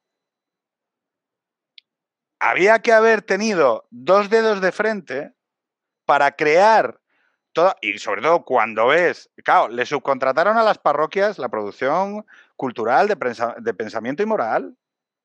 Y cuando las parroquias fracasaron, quiero decir, cuando, las, cuando el país se secularizó y las parroquias fracasaron, no quedó nada. Y claro, vas a decir, no, mm, me va a hacer, va a hacer cultura conservadora Mariano Rajoy. ¿Estamos gilipollas o qué? Claro, pero, bueno, pero, sí, pero, fue el propio Rajoy el que dijo que los conservadores fueran, se fueran a un partido y los liberales al otro. Quiero decir. ¿Y quién eran los conservadores? Y Vox. Bueno, perdón. Y, o sea, y Vox traicionará a los. Pero no por. sí, sí, sí, pero escúchame, es que, no, es que pero, es que tú a lo mejor no me conoces mucho, pero, pero yo jamás. Jamás. Aparte de como eh, hater mío, no, no, o sea, no, no, no, no, no, no hemos tenido el placer. No, no, pues yo jamás, jamás me vas a ver a mí defender a Vox como partido político. O sea, puedo, puedo defender cierta, cierta eh, mm, ley que quiera hacer, pero yo tengo muy claro que Vox, en cuanto, si es que lo consigue, que dudo muchísimo que alguna vez vaya a poder tener el poder suficiente eh, para poder hacer todo lo que dice, que aún teniéndolo no lo va a poder hacer. es que su eh, función no es esa. Vale, vale, pues, pues, pues mira, si tu función no es esa, efectivamente nuestra labor como conservadores será la de evadirnos de la política. O sea, no depositar nuestra fe en que este, en que, en que este mecanismo que nos provee el sistema eh, vaya a hacer cumplir nuestras expectativas. ¿Me, explico o no? O sea, yo creo que, Te, que, Te, entiendo, que te entiendo. Eh, imagino que yo estoy, lo digo a mi manera, ¿eh? Yo creo que hoy en día no hace falta, a diferencia del, en nuestro país, ¿eh? a diferencia de lo que plantea Dreher en el, suyo, es ir a crear una comunidad, ¿eh? ir a crear una comunidad Amish en mitad de, los monegros ¿eh? o en las alpujarras, ir allí y, montar la, panadería, la frutería. Pero yo creo que Lezo está diciendo una cosa que es muy importante, que es ah, vivimos en un desierto. Vivimos en un desierto hay un desierto, un desierto social, un desierto cultural, un desierto también económico de precariedad y él o nosotros eh, o, nos retiramos, yo creo que más que evadirse es nos retiramos, eh, nos retiramos a esta evadía. Lo que falta, creo, Lezu, pero también percibo en, tu texto que, a lo, que, tampoco lo descartas es ese momento que dices de reacción, que decía Pedro, de reacción, de creatividad, ¿eh? porque si los monjes están en una abadía conservando aquel mundo, copiando aquellas, aquellos manuscritos, ¿no? Están esperando que todo eso. Sirva para algo. O sea, no sirva para algo en el sentido de que tenga una utilidad inmediata, sino de que transmite algo que es valioso y que puede germinar en otro, en otro momento. Lo que yo, lo que mm. yo discuto, y voy a hacer un poco, voy a hacer un poco de metáfora, ¿no? Oye, pero tú lo que tienes entre las manos es un fósil o es un mosquito conservado en ámbar. O sea, esto es, esto, aquí sí que voy a aquí sí que voy a plantar mis huevos de boomer y, voy a explicarlo. ¿Pero estás, haciendo una referencia a, Jurassic Park? O... Exactamente. Es decir, si tú lo que tienes entre las manos es un fósil que te produce placer estético contemplar, tocar, sobar, eh, frotarte el pecho con él, pues cojonudo.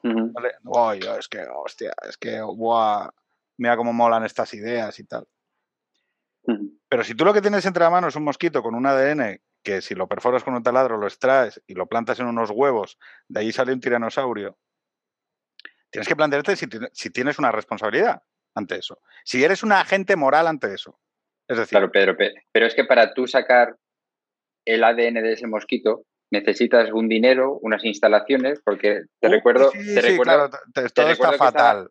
Te recuerdo que estaba John Hammond. Eh, bueno, vale, perfecto. Que era multimillonario para poder hacer eso. Pero es que el conservadurismo no tiene eso. Pero si lo que te estoy diciendo es otra cosa. Lo que te digo es si tienes una responsabilidad individual ante ello. Y, si, si tienes una responsabilidad individual ante ello y por lo tanto eres un agente moral ante la decisión o no. Claro, pero es que no es. Acabó. sé, que soy muy chapa, sí, soy muy, muy, no, no. chocarrero y muy tal. Pero lo que estoy diciendo es, a ver, si tú, si tú percibes que hay una verdad, porque aquí también te voy a decir una cuestión, hay una parte del resentimiento que se tiene hacia la izquierda y hay una parte del resentimiento que se tiene hacia lo liberal, porque hay cosas que no se están expresando. Si tú estuvieras en el campo de, de, fútbol jugando, pues unas veces ganas, otras veces pierdes e igual te pasan por encima, pero estás jugando, joder. O sea, hay una parte del cabreo que lleváis, y os lo digo literal. O sea, yo el día que se me empezó a mí a pasar el cabreo, y aunque la gente crea que hablo cabreado, no es verdad, yo estoy muy satisfecho con mi vida, yo estoy muy contento a mis 40 años, después de haber visto de todo y, haber visto en política de todo, una parte de, una parte de lo que hace que yo no esté cabreado con la vida es que hago cosas. sea, no hay nada más frustrante que la esterilidad. Es decir, es mejor hacer y cagarla que, estar, no, es que joder, el campo está eh, inclinado, el balón está deshinchado, el árbitro está comprado, eh, no tenemos pasta, aquí no hay un potentado, aquí, bueno, ya, si yo todo eso lo sé, pero a la izquierda en los años 70 dijeron, no, nos hacemos New Age y nos vamos a unas comunas hippies en Ibiza. O sea, quiero decir, que no, o sea, que no sois los primeros, perdón, que, y lo siento porque puede parecer que estoy haciendo humor o tal, pero no es verdad. O sea, que aquí nadie está viviendo por primera vez nada. Ah, no, pero sí, sí, ya lo sé. Sí, sí. Entonces, que, que, la, que la que esta apelación, como nos pasó, y ya te digo, esto no es sobre tu texto, ¿eh? o sea, esto es sobre la otra apelación que, que sufrimos por ti, de, no, no, aquí lo que hay que hacer es no hacer nada. O sea, pero ¿Qué cojones es eso?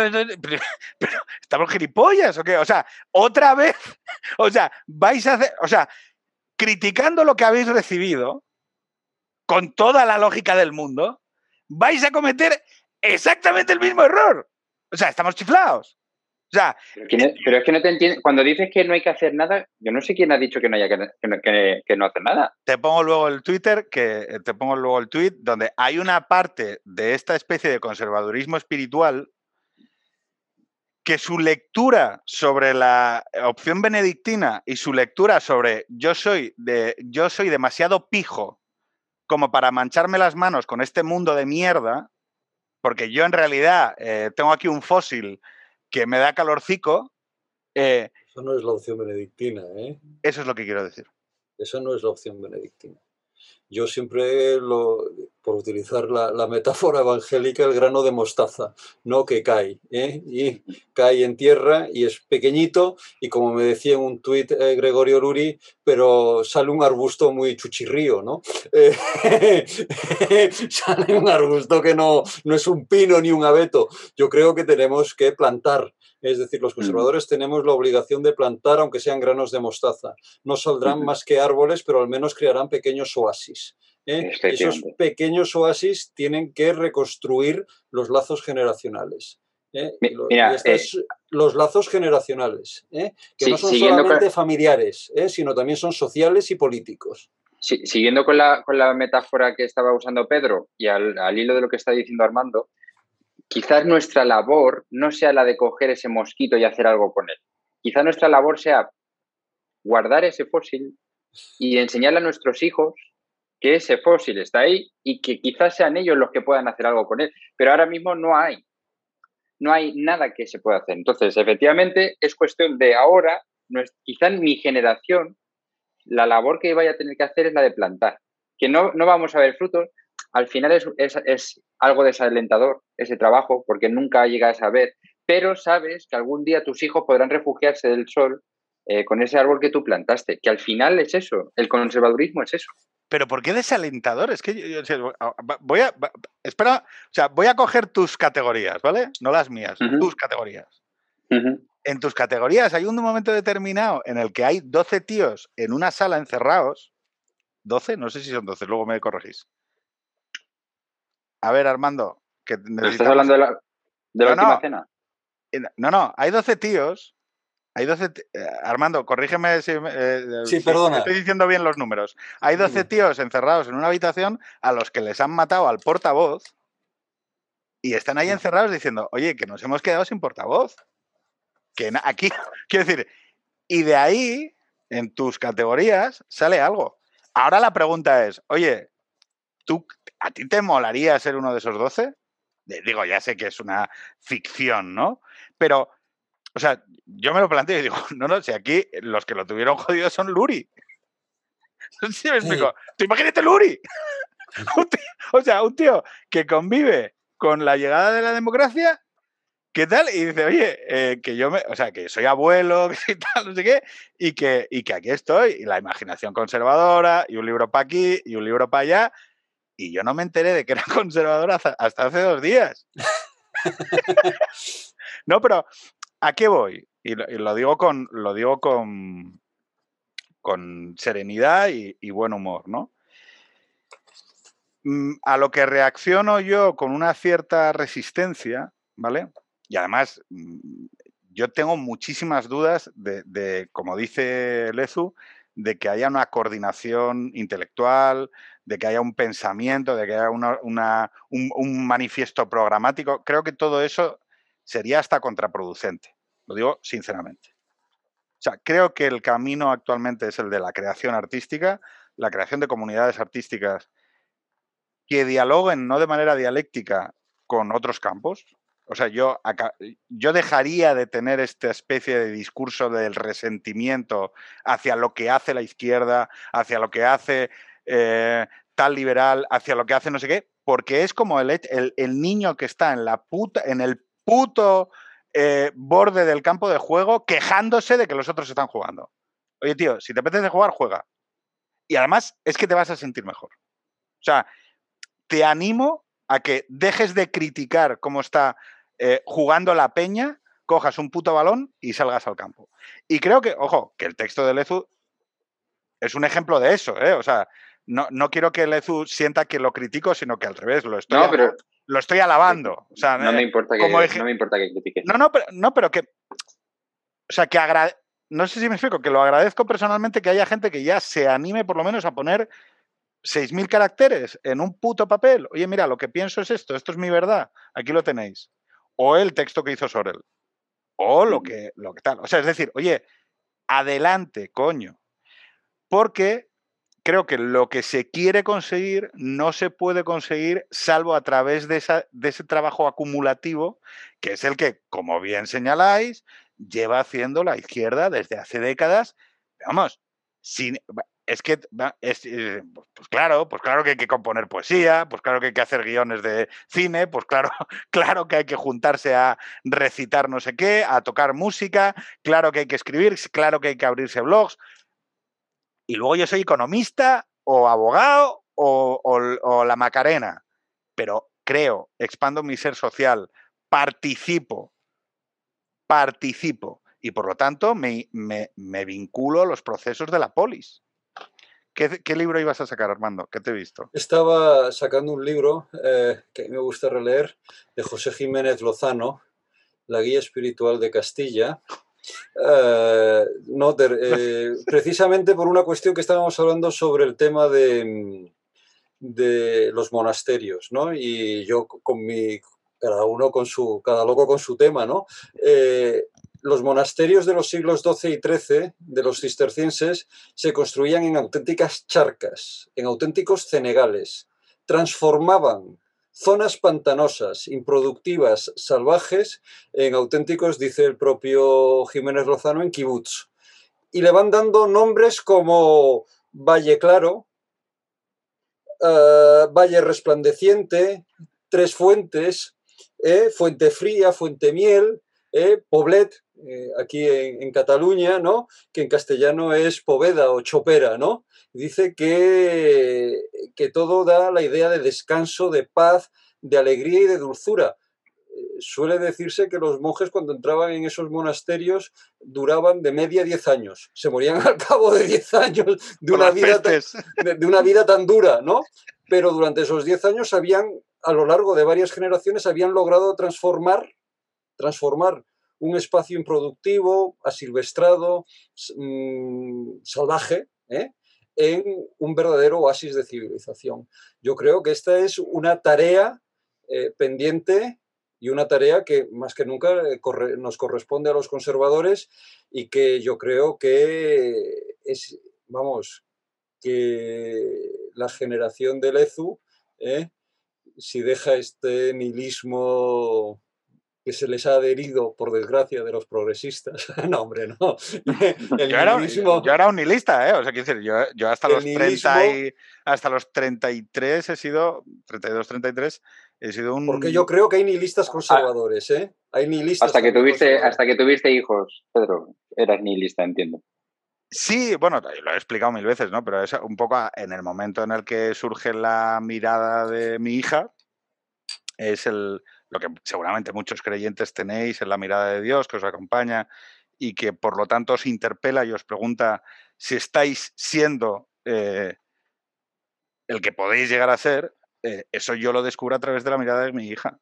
donde de repente empiezo a interpelarme a mí mismo, también con la muerte de mi padre, con la lenta muerte de mi padre durante cuatro años, en donde hay ese proceso de contradicción personal, ¿no? Entonces, ahí sí que yo empiezo a iterar con quién soy, eh, por qué soy como soy, qué es lo que hago y si, si considero que soy una buena persona. Y si considero que luego puedo acceder a un cierto camino de, de perfeccionamiento, ¿no? Y aquí estoy, vamos, con mi, o sea, con mi absoluta imperfección, eh, rebozándome en ella y diciendo cada vez más tacos, em, para gran crítica de, mis hijos. Oye, solo dos cuestiones y acabamos, ¿vale? Que ya llevamos casi dos horas y no es cuestión de, marear al, al, personal. Lo último, ya sabéis que os voy a pedir, es que me hagáis una recomendación de un libro, de una película, de una serie, de un disco de música, de aquello que os interpele y que os acerque a emociones artísticas, a la transcendencia, o que extraéis algo en ello y que me, lo explicáis, ¿no? Y así ya lo vais pensando. Pero yo quería, no quería acabar sin, dos elementos, que son la nación y el populismo, ¿vale? Eh, yo uno de los elementos que más critico eh, en lo estético es el clasismo que deriva, que se deriva de ello, es decir, hay, un pijerío eh, estético que, que yo creo que vosotros podéis perfectamente, o sea, podéis detectarlo. Cómo eso impide muchas veces, yo creo, trascender a determinados campos. Es decir, eh, no sé, o sea, tú ves a la gente que se identifica con conservadores en España y es que, o sea, mm, no sé, o sea, están más para entrar en el Club Puerta de Hierro que para pasar por entrevías, ¿no?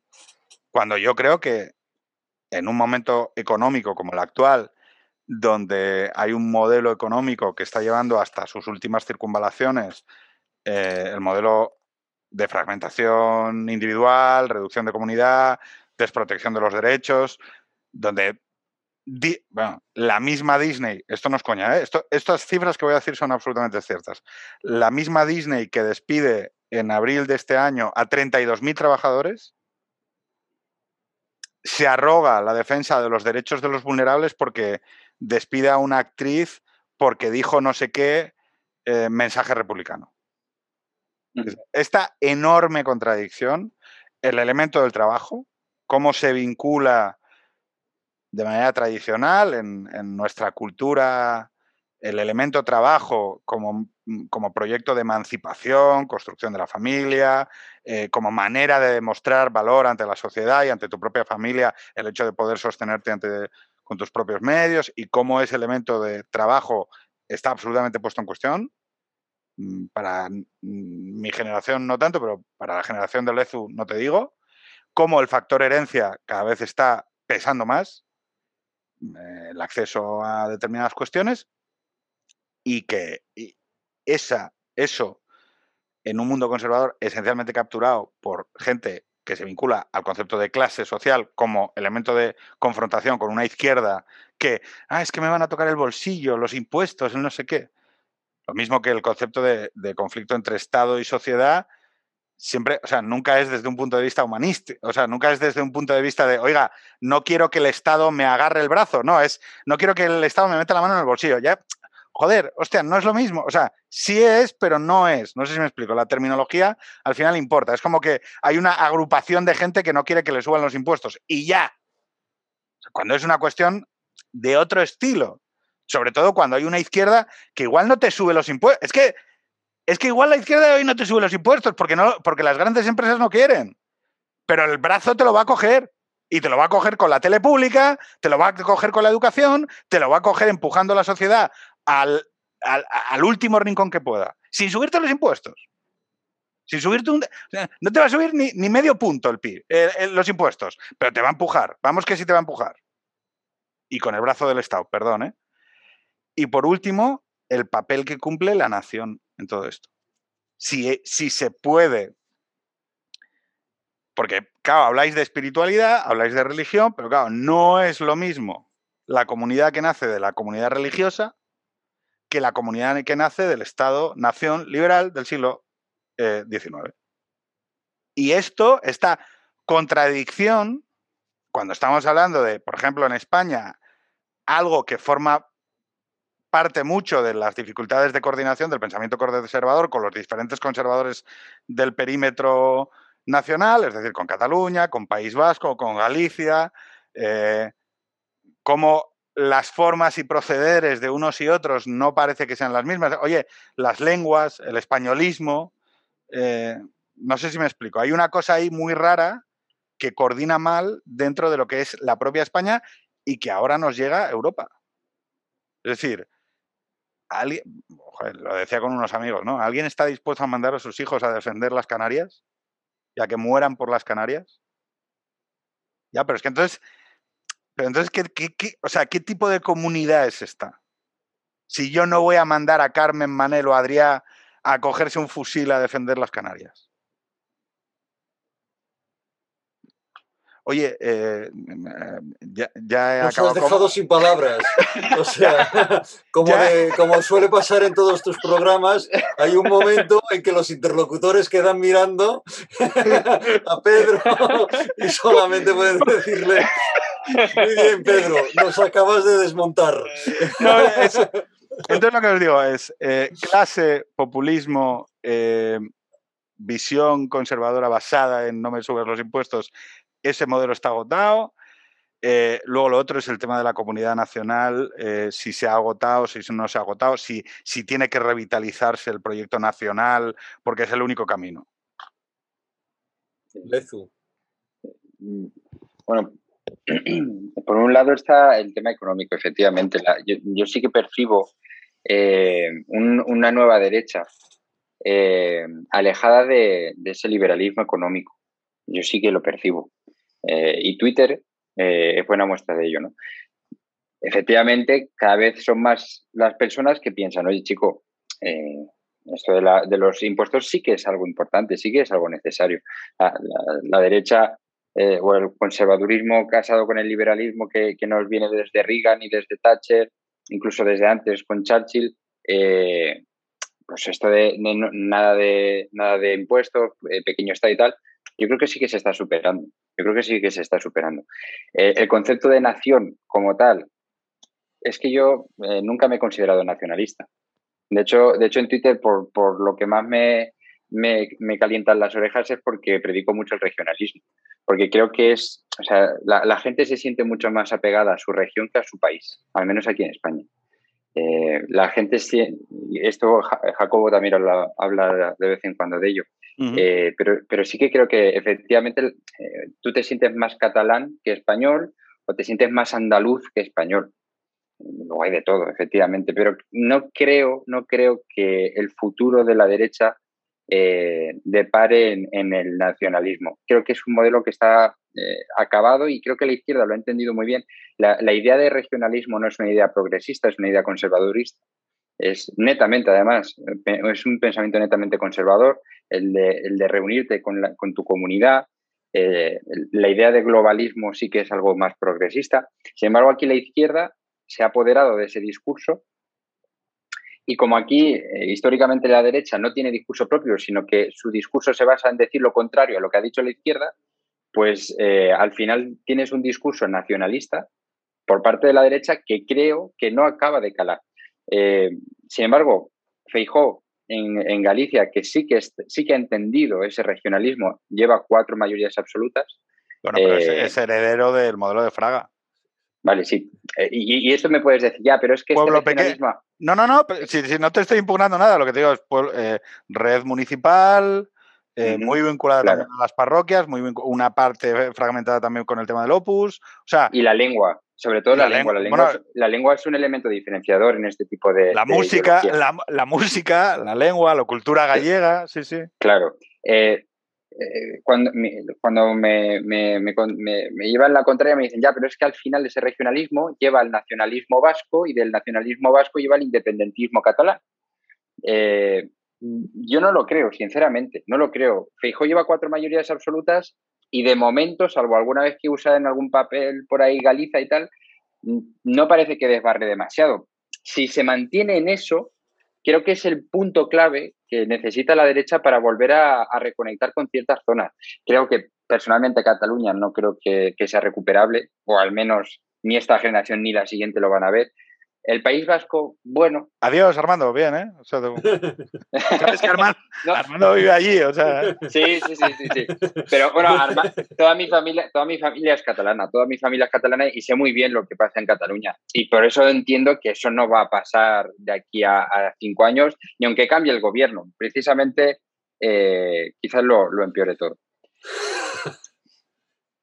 Eh, Recomendación, bueno, eh, vale, sí, sí, sigue. No, entonces eso, eh, la idea de nacionalismo creo que a la derecha no le está funcionando. Creo que en, determinadas zonas sí, sí que puede llegar a funcionar, pero creo que en otras debería de, evolucionar ese mensaje. Yo fíjate, te voy a decir una cosa.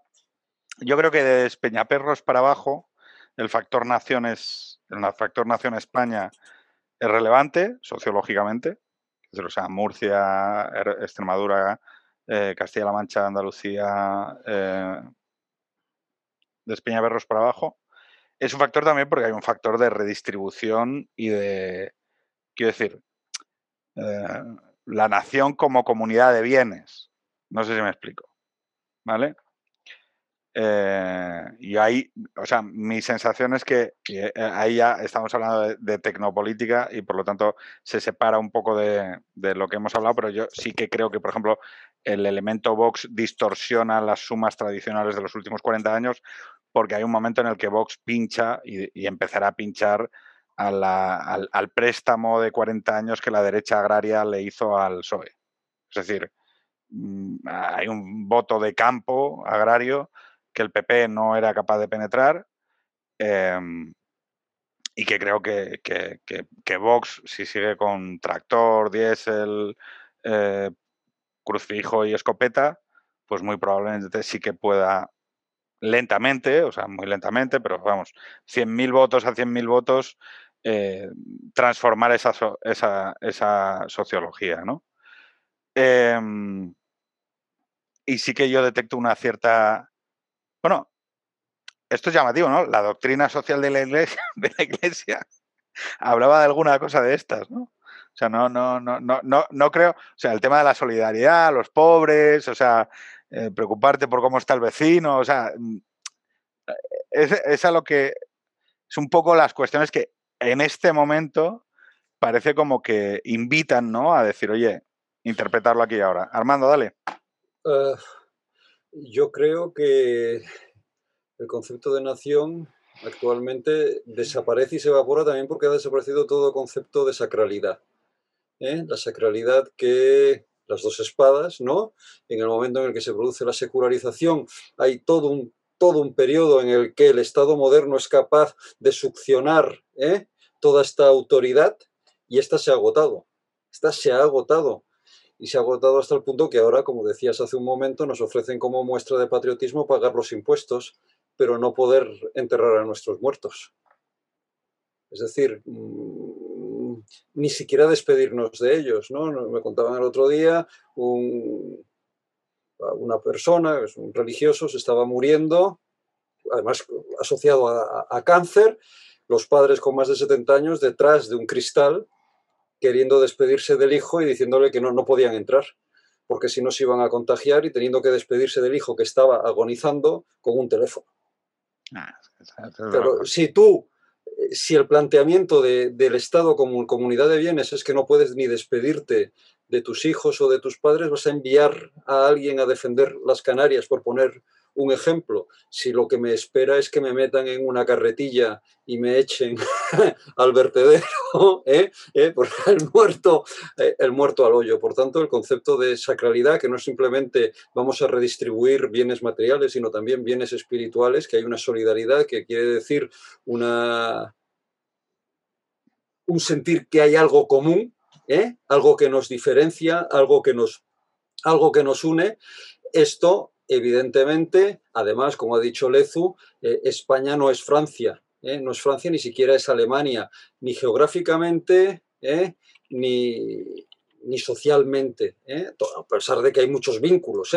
Y esto hace que la tendencia disgregadora y tribalista, porque aquí, en este país, todo, si no perteneces a una tribu, a ver, llámale partido político, congregación religiosa, club de ajedrez, equipo de fútbol. Es difícil ¿no? que, que alguien pueda, pueda, pueda avanzar, pueda adelantar por sus propios, por su propio, por sus propios, por sus propios, por sus propios medios. Es discutible, sin duda. Y quizás excesivo, ¿no? Pero este país no tiende a, no tiende a la movilidad. No tiende a la movilidad. Qué curioso porque has hablado de, las comunidades religiosas. Eh, Lezu hablaba, si no me equivoco, de Cerolo del, en el, o no, en el, en el artículo. Armando Cerolo, sí, ¿no? Que, por cierto quiero hablar con él y, quiero que tengamos un diálogo. Además, le escribí, fue muy amable porque se, ofreció generosamente a tenerlo.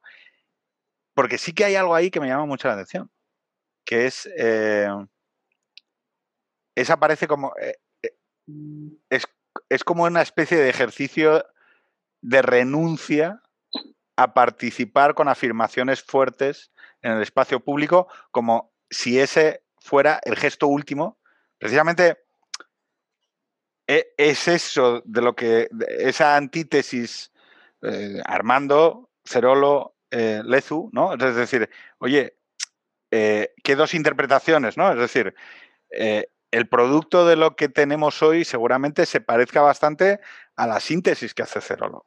Es decir, al hecho de decir, oye, mira, no, mi postura católica o cristiana o como se quiera expresar me lleva a, no, no, a, que, a tratar de disfrutar de la vida, de la experiencia estética, de la música, del arte, de la pintura, de, una cierta intelectualidad, pero yo no debo mm, prostituir eh, mi verdad eh, manchándola o manchando las manos sucias que dice la obra de teatro de, de Sartre, ¿no? Eh, toca las recomendaciones. Voy a empezar yo, ¿vale? Y voy a empezar con Max Richter, eh, On the Nature of Daylight, Daylight que es una... Eh, Richter es un creador de bandas sonoras. Si le buscáis por YouTube le, encontraréis varias. El, The Leftovers, que es por donde yo le conocí, en una serie de la, de la HBO que también recomiendo precisamente, eh, porque habla de muchas de las cuestiones que hemos tocado y que seguramente es el tío que más me acompaña cuando quiero ponerme así un poco melancólico, ¿no? Y lo de hoy era una conversación un poco melancólica. Eh, Lezu, ¿qué recomendación haces? ¿La Biblia? Em, pues, pues sí. no, eh, mira, como libro me estoy leyendo ahora Lo que está mal en el mundo de Chesterton eh, voy a recomendar ese porque es el que estoy leyéndome ahora mismo y, me está gustando. Eh, ¿Solo es un libro o no sé cómo va esto, la verdad? No, pues una, una peli, una serie, un disco. Recomienda, o sea, eh, si puedes explicar al mismo tiempo lo que tú extraes de, esa obra. Pues, o sea, tú recomiendas a la gente. No, no, pero que no, como si quieres recomendar 10 cosas, o sea. No, que por no alargarme mucho, voy a recomendar ese porque está muy bien además explica, explica muchas cosas, eh, sobre todo con el tema del sufragio femenino eh, y de cómo, cómo argumenta en contra de él y de cómo al final pues el sufragio, femenino se implantó y ahora estamos ya en, pues, en, lo, en, el, en el ámbito que estamos ya con el feminismo. Que no la vi venir, esto no lo vi venir, Armando. O sea, que esto iba a acabar con una impugnación del voto femenino, no lo vi venir. Eh, o sea, eh, los conservadores siempre te acaban sobrepasando como un tsunami. O sea, decir, eh, la, la vuelta. No, como le dejé recomendar un par de cosas más, acaba impugnando la ciudadanía de los afroamericanos en Estados Unidos.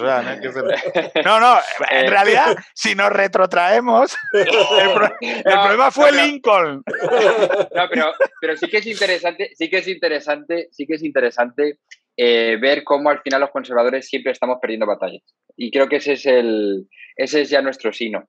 Eh, porque Chesterton estaba hablando de una cosa que eh, amparado en, el tiempo, pues sí que te das cuenta de que al final no sirve absolutamente nada eh, por lo que él argumentaba. Y yo creo que al final sí que, sí que ayuda a entender cuál tiene que ser la mentalidad conservadora, que es el de, pues, pues mira, chico, eh, nos, toca, nos toca ser los perdedores, pero bueno, si al menos eh, hacemos algo bueno en vida, pues eso que nos llamamos. Em, una película que, voy a recomendar, no sé si alguien la habrá recomendado ya, seguramente sí, porque es muy buena y muy, muy famosa, eh, Cuentos de Tokio. No, nadie. No, pues es de Yasujiro Ozu, que es un director japonés muy famoso, muy conservador y muy tradicional. Sabéis que los japoneses tienen allí una, pugna entre la occidentalización o, sí, la he visto, la he visto. No, no, me acordaba el nombre, pero sí que la he visto. Eh, pues, pues es una película que habla íntegramente sobre la familia, que creo que es el pilar básico de, cualquier persona que, quiera conservar algo bueno, es la familia. Y esta película trata eh, toda, toda la trama sobre una familia y de lo importante que son los lazos familiares.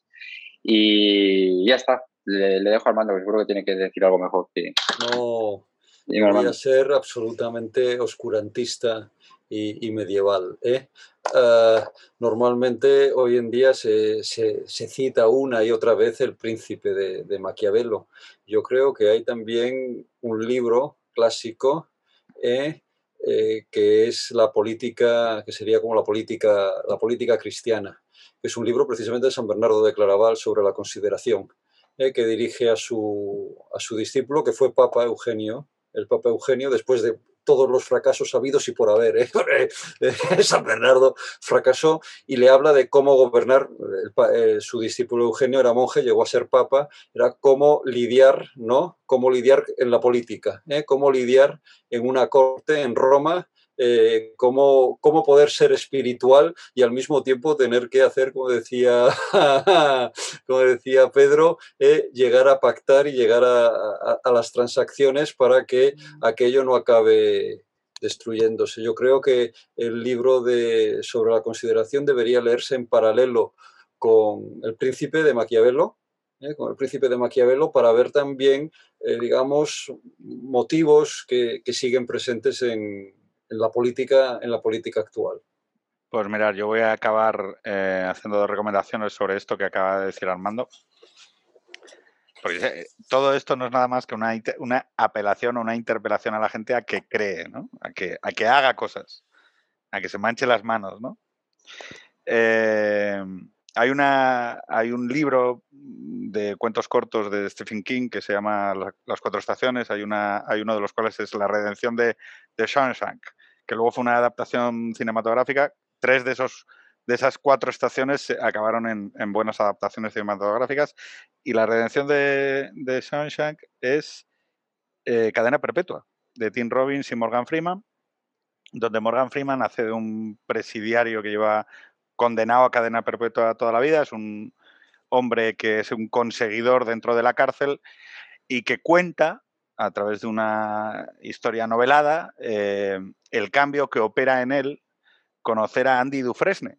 Andy Dufresne, que es un, es un contable que llega condenado por el asesinato de su mujer, es inocente. Bueno, no, no vamos a explicar la película, pero Andy Dufresne se comporta dentro del penal de una manera muy diferente al resto de, presos. ¿no? a lo largo de todo, eh, Red, ese preso viejo, eh, va contando la historia de, cómo Andy eh, cambió la vida de él y de toda la gente que le rodeaba porque se comportaba de manera diferente al resto de presos, ¿no?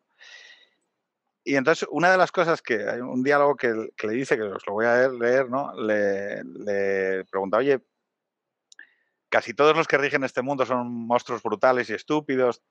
entonces eh, Andy le dice a Red, bueno, tú eres el que consigues cosas y seguramente podrías conseguirles drogas y a los que te lo piden y no lo haces, ¿no?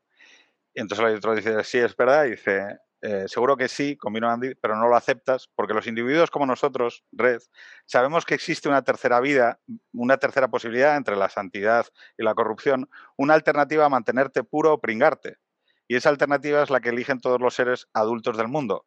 Procurar atravesar el lodazal sin enfangarte. Entre dos males eliges el menor y procuras mantener tus buenas intenciones. Mantenerte puro ante ti mismo. Y supongo que sabes que lo has logrado cuando puedes dormir bien de noche y por los sueños que tienes. Em, acabo con esto, con una apelación a mancharse las manos y por lo menos que así podamos dormir bien por la noche. Señores. Muchas gracias, Pedro. Lezu. Lezu, un placer. Nos vemos. Hasta pronto. Hasta luego.